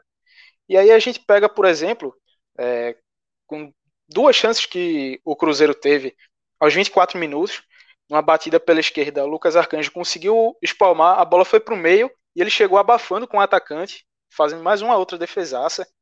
É, aos 31 minutos teve uma chance na cabeçada do, do zagueiro Rodolfo, que aí Arcanjo caiu bem lá no canto esquerdo para poder fazer a defesa, e aí foi segurar, é, já na, na reta final ali, os últimos 15 minutos, 10 minutos, o Vitória arriscando um contra-ataque ou outro, pegando a defesa desprevenida, mas segurou bem o resultado, fez um grande placar, e aí acho que principal, que até o próprio técnico Wagner Lopes ele destacou na coletiva foi realmente a presença do torcedor e o quanto que o torcedor do Vitória nos jogos lá no Barradão fez falta esse tempo todo, Série B de 2020, que querendo ou não, por causa da pandemia, é, a gente teve que ter esse afastamento, voltando agora com mais de 18 mil torcedores, até pegar o número exato aqui, mas 18.063 torcedores presentes, empurraram demais, fizeram a parte deles, e foi uma, uma conexão muito boa que está fazendo diferença e que deve fazer diferença até o último jogo do Leão na, na Série B.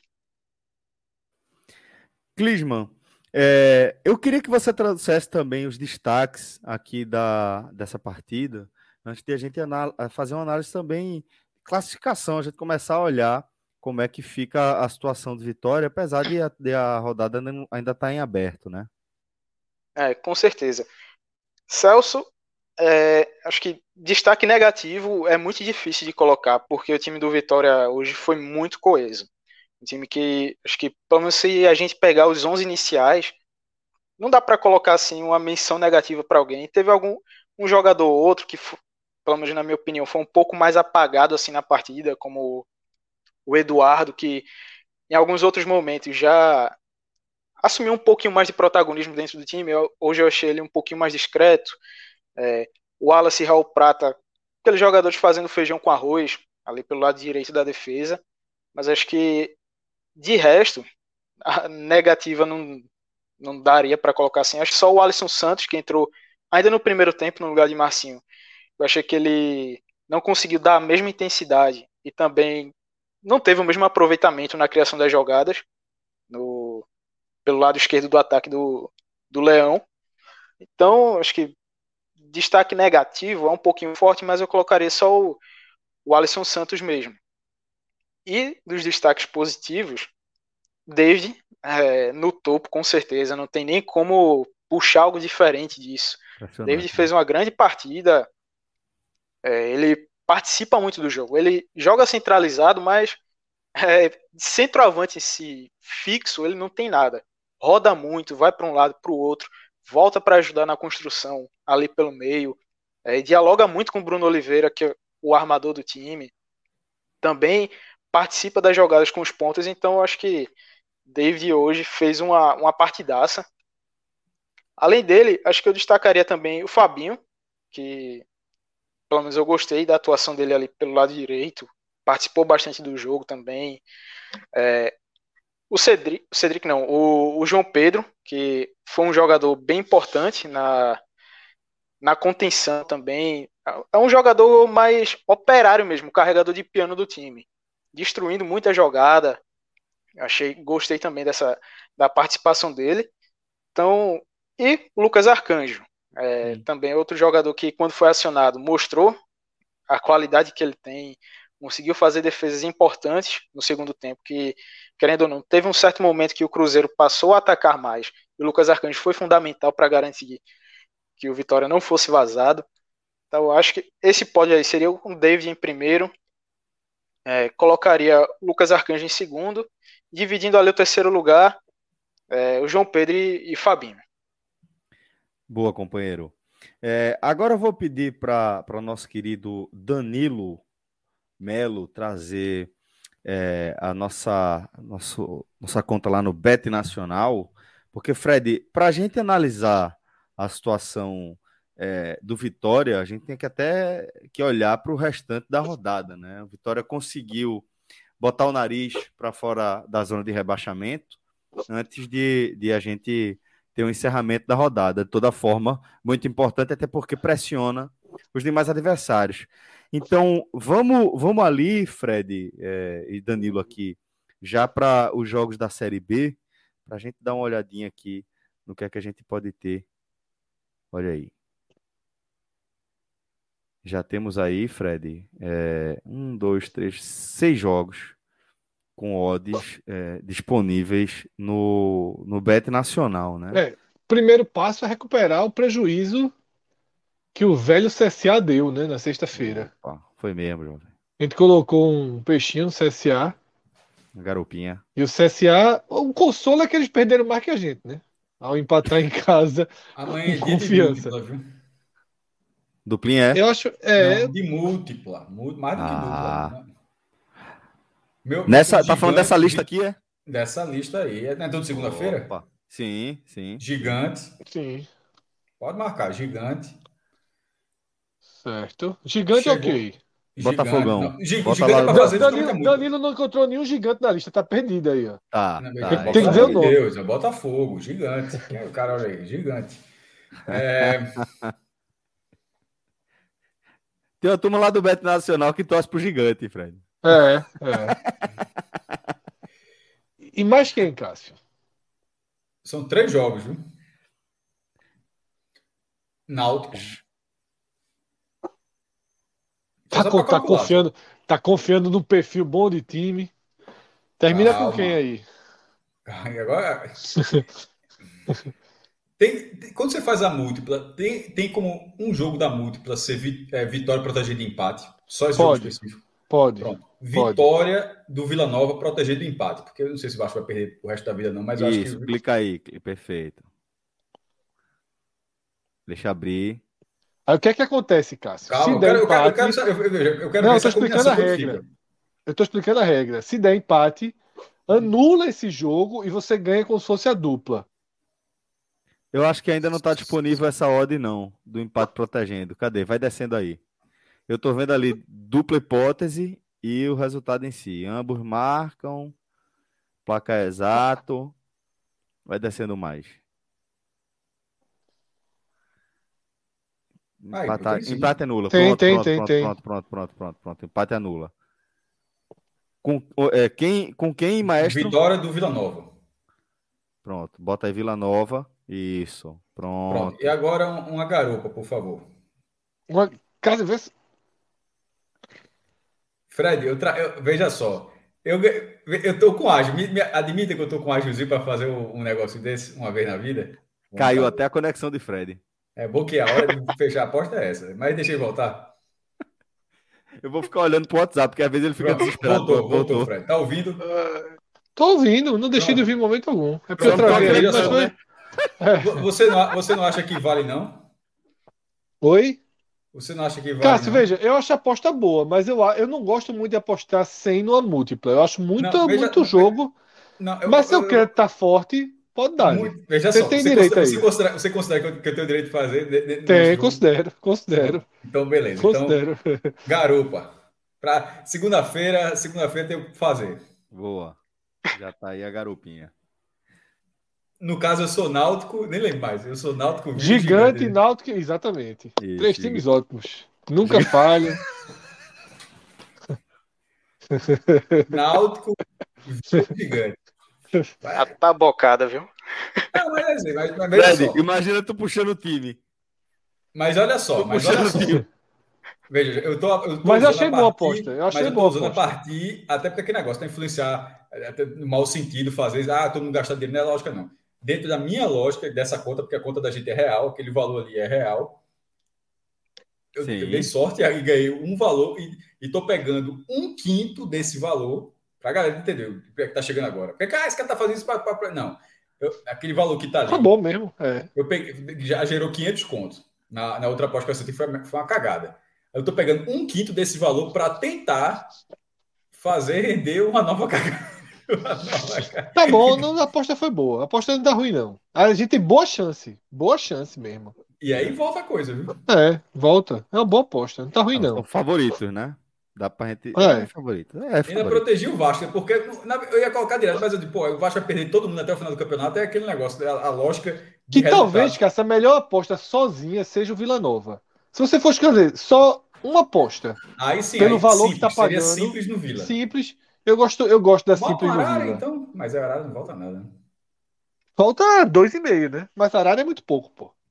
Nessa, nesse valor que a gente tem aí, não dá pra trabalhar com Arara Bota uma oncinha, bota uma oncinha. É, oncinha no Vila. Não, Oncinha essa tá no Vila. fechada já, né? Já, já foi Já. Tá, já fechou. foi, já foi. Fechou. Certo. Um oncinha no Vila. Onça no O Vila precisa desse resultado, Vila é. simples. Vila Oncinha. simples. Ah, Isso é um soluço, é um cachorrinho pequeno. aqui. É Meg que quer sair do quarto.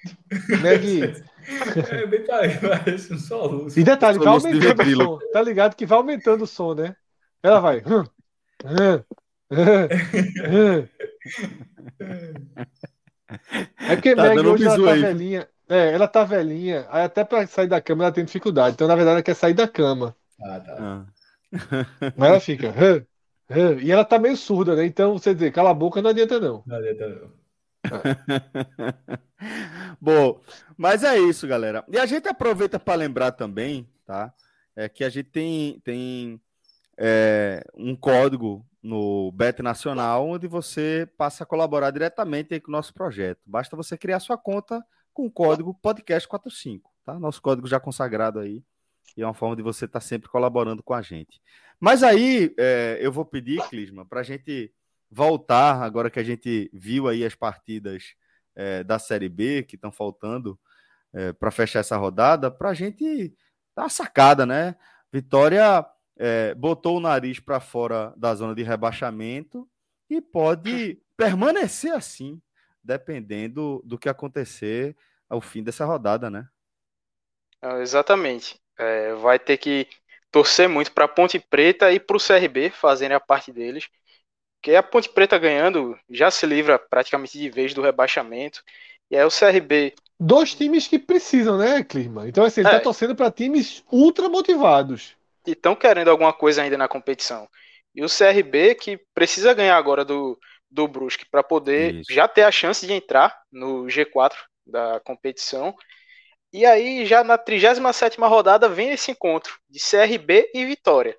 Então já vai ser um outro jogo mais para frente que vai, vai fazer, vai acender aí essa, essa rivalidade. Vai ser um jogo interessante de se assistir. E assim, Acho que até para destacar a sequência do Vitória, que vem tendo essa arrancada, que o time já, nos últimos cinco jogos, ele soma quatro vitórias, dois empates e uma derrota. Então já. Pô, meu, em cinco jogos. E aí, quanto tá foi essa aí? bom, Peraí. Sete calma, jogos. Sete jogos, calma, peraí. sete jogos, quatro Isso. vitórias, dois empates e uma derrota. Sim, sim. E o. A gente, a Pô, gente é muito Deu uma humanas, embolada né? aqui. Por A muito gente é de menos, quase, perdeu 17 pontos, meu amigo. Esse negócio de. Esse jogo. A enroladazinha aqui, mas é isso. Aí, recapitulando, sete jogos, quatro vitórias, dois empates e uma derrota. E aí, uma- um problema que o Vitória tinha no campeonato todo era o ataque que não vinha funcionando. Passou aí sequências de é, com quatro jogos sem marcar nenhum gol. Acho que até deve ter chegado em cinco jogos também. E aí, nesse período, o ataque já marcou 12 vezes. É, teve esses três gols contra o Cruzeiro, três contra o Vasco na rodada passada também. E a defesa que seguiu estável, que a gente vê assim, o Vitória o tempo todo ali brigando contra o rebaixamento, mas ele hoje tem a melhor defesa da, da Série B junto com o Botafogo, com 28 gols sofridos. Ou seja, é um setor que vinha ali bem ajustado, assim, num equilíbrio razoável, mesmo trocando uma peça ou outra dentro da competição, mas agora manteve esse nível e o ataque passou a, a realmente fazer a parte dele.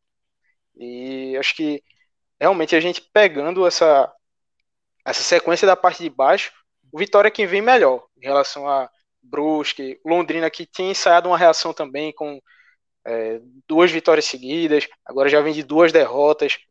O Remo que acabou entrando nesse bolo também. ladeira abaixo. Chegou Eduardo Batista lá, pode até ser que tenha uma, uma reação agora assim de ganhar um jogo, empata dois, ganha dois, enfim. Mas a, a é, briga aí. Emprestado, viu? Sim. Exatamente. É, é uma forma de negócio não muito convencional. Sérgio Guedes, Brasil Sérgio Guedes veio para o esporte Lion, emprestado. Lion. Já teve, é verdade, lembro dessa história. Verdade. E assim, eu acho que se a Ponte Preta fizer a parte dela, sai desse bolo, mas por enquanto colocaria ainda o Remo dentro dessa, dessa briga e ficaria ali do Remo para baixo. Até o Londrina, o confiança até que tá brigando muito, mas já são quatro pontos agora para tirar com mais duas rodadas para fazer. Acho que é muito complicado. Confiança deve, na minha opinião, já foi. E aí fica essa briga com quatro equipes: Remo, Vitória, Brusque e Londrina. Beleza, companheiro. E olha só, importante aqui, a gente faz a convocação para você de novo. A gente dê só uma leve mergulhada aqui na situação do Vitória, até porque a rodada ainda está em aberto e porque o Vitória vem de dois resultados muito surpreendentes e que o recolocam num posicionamento bem interessante aí para essa reta final da Série B, né? Vai com a, sim, sim. Uma, uma, questão anímica completamente diferente para esse sprint final. Mas fica o convite aqui para você acompanhar a nossa análise completa da rodada aí, das rodadas, né? Série A, Série B. A gente vai trazer é, no nosso podcast Raiz, que a gente grava, aliás, que a gente é, vai, vai fazer aí nessa segunda-feira, tá? Então, finzinho da noite ali, você já sabe que tem um compromisso aqui com a gente para acompanhar o nosso podcast Raiz, tá bom? É, desde já, é, agradeço aqui a presença de todo mundo que esteve com a gente aqui fazendo o programa ao vivo, debate bem animado aqui no chat, e mandou um abraço para os meus queridos amigos aqui, Maestro Cássio Zirpoli, Fred Figueroa, Clisman Gama, tivemos ainda Tiago Minhoca aqui no nosso programa, e temos Danilo Melo na edição. Marcelo Fader está aqui na edição de áudio do nosso programa, tá bom? Forte abraço, galera. Uma ótima semana a todos. Até a próxima. Valeu. Tchau, tchau.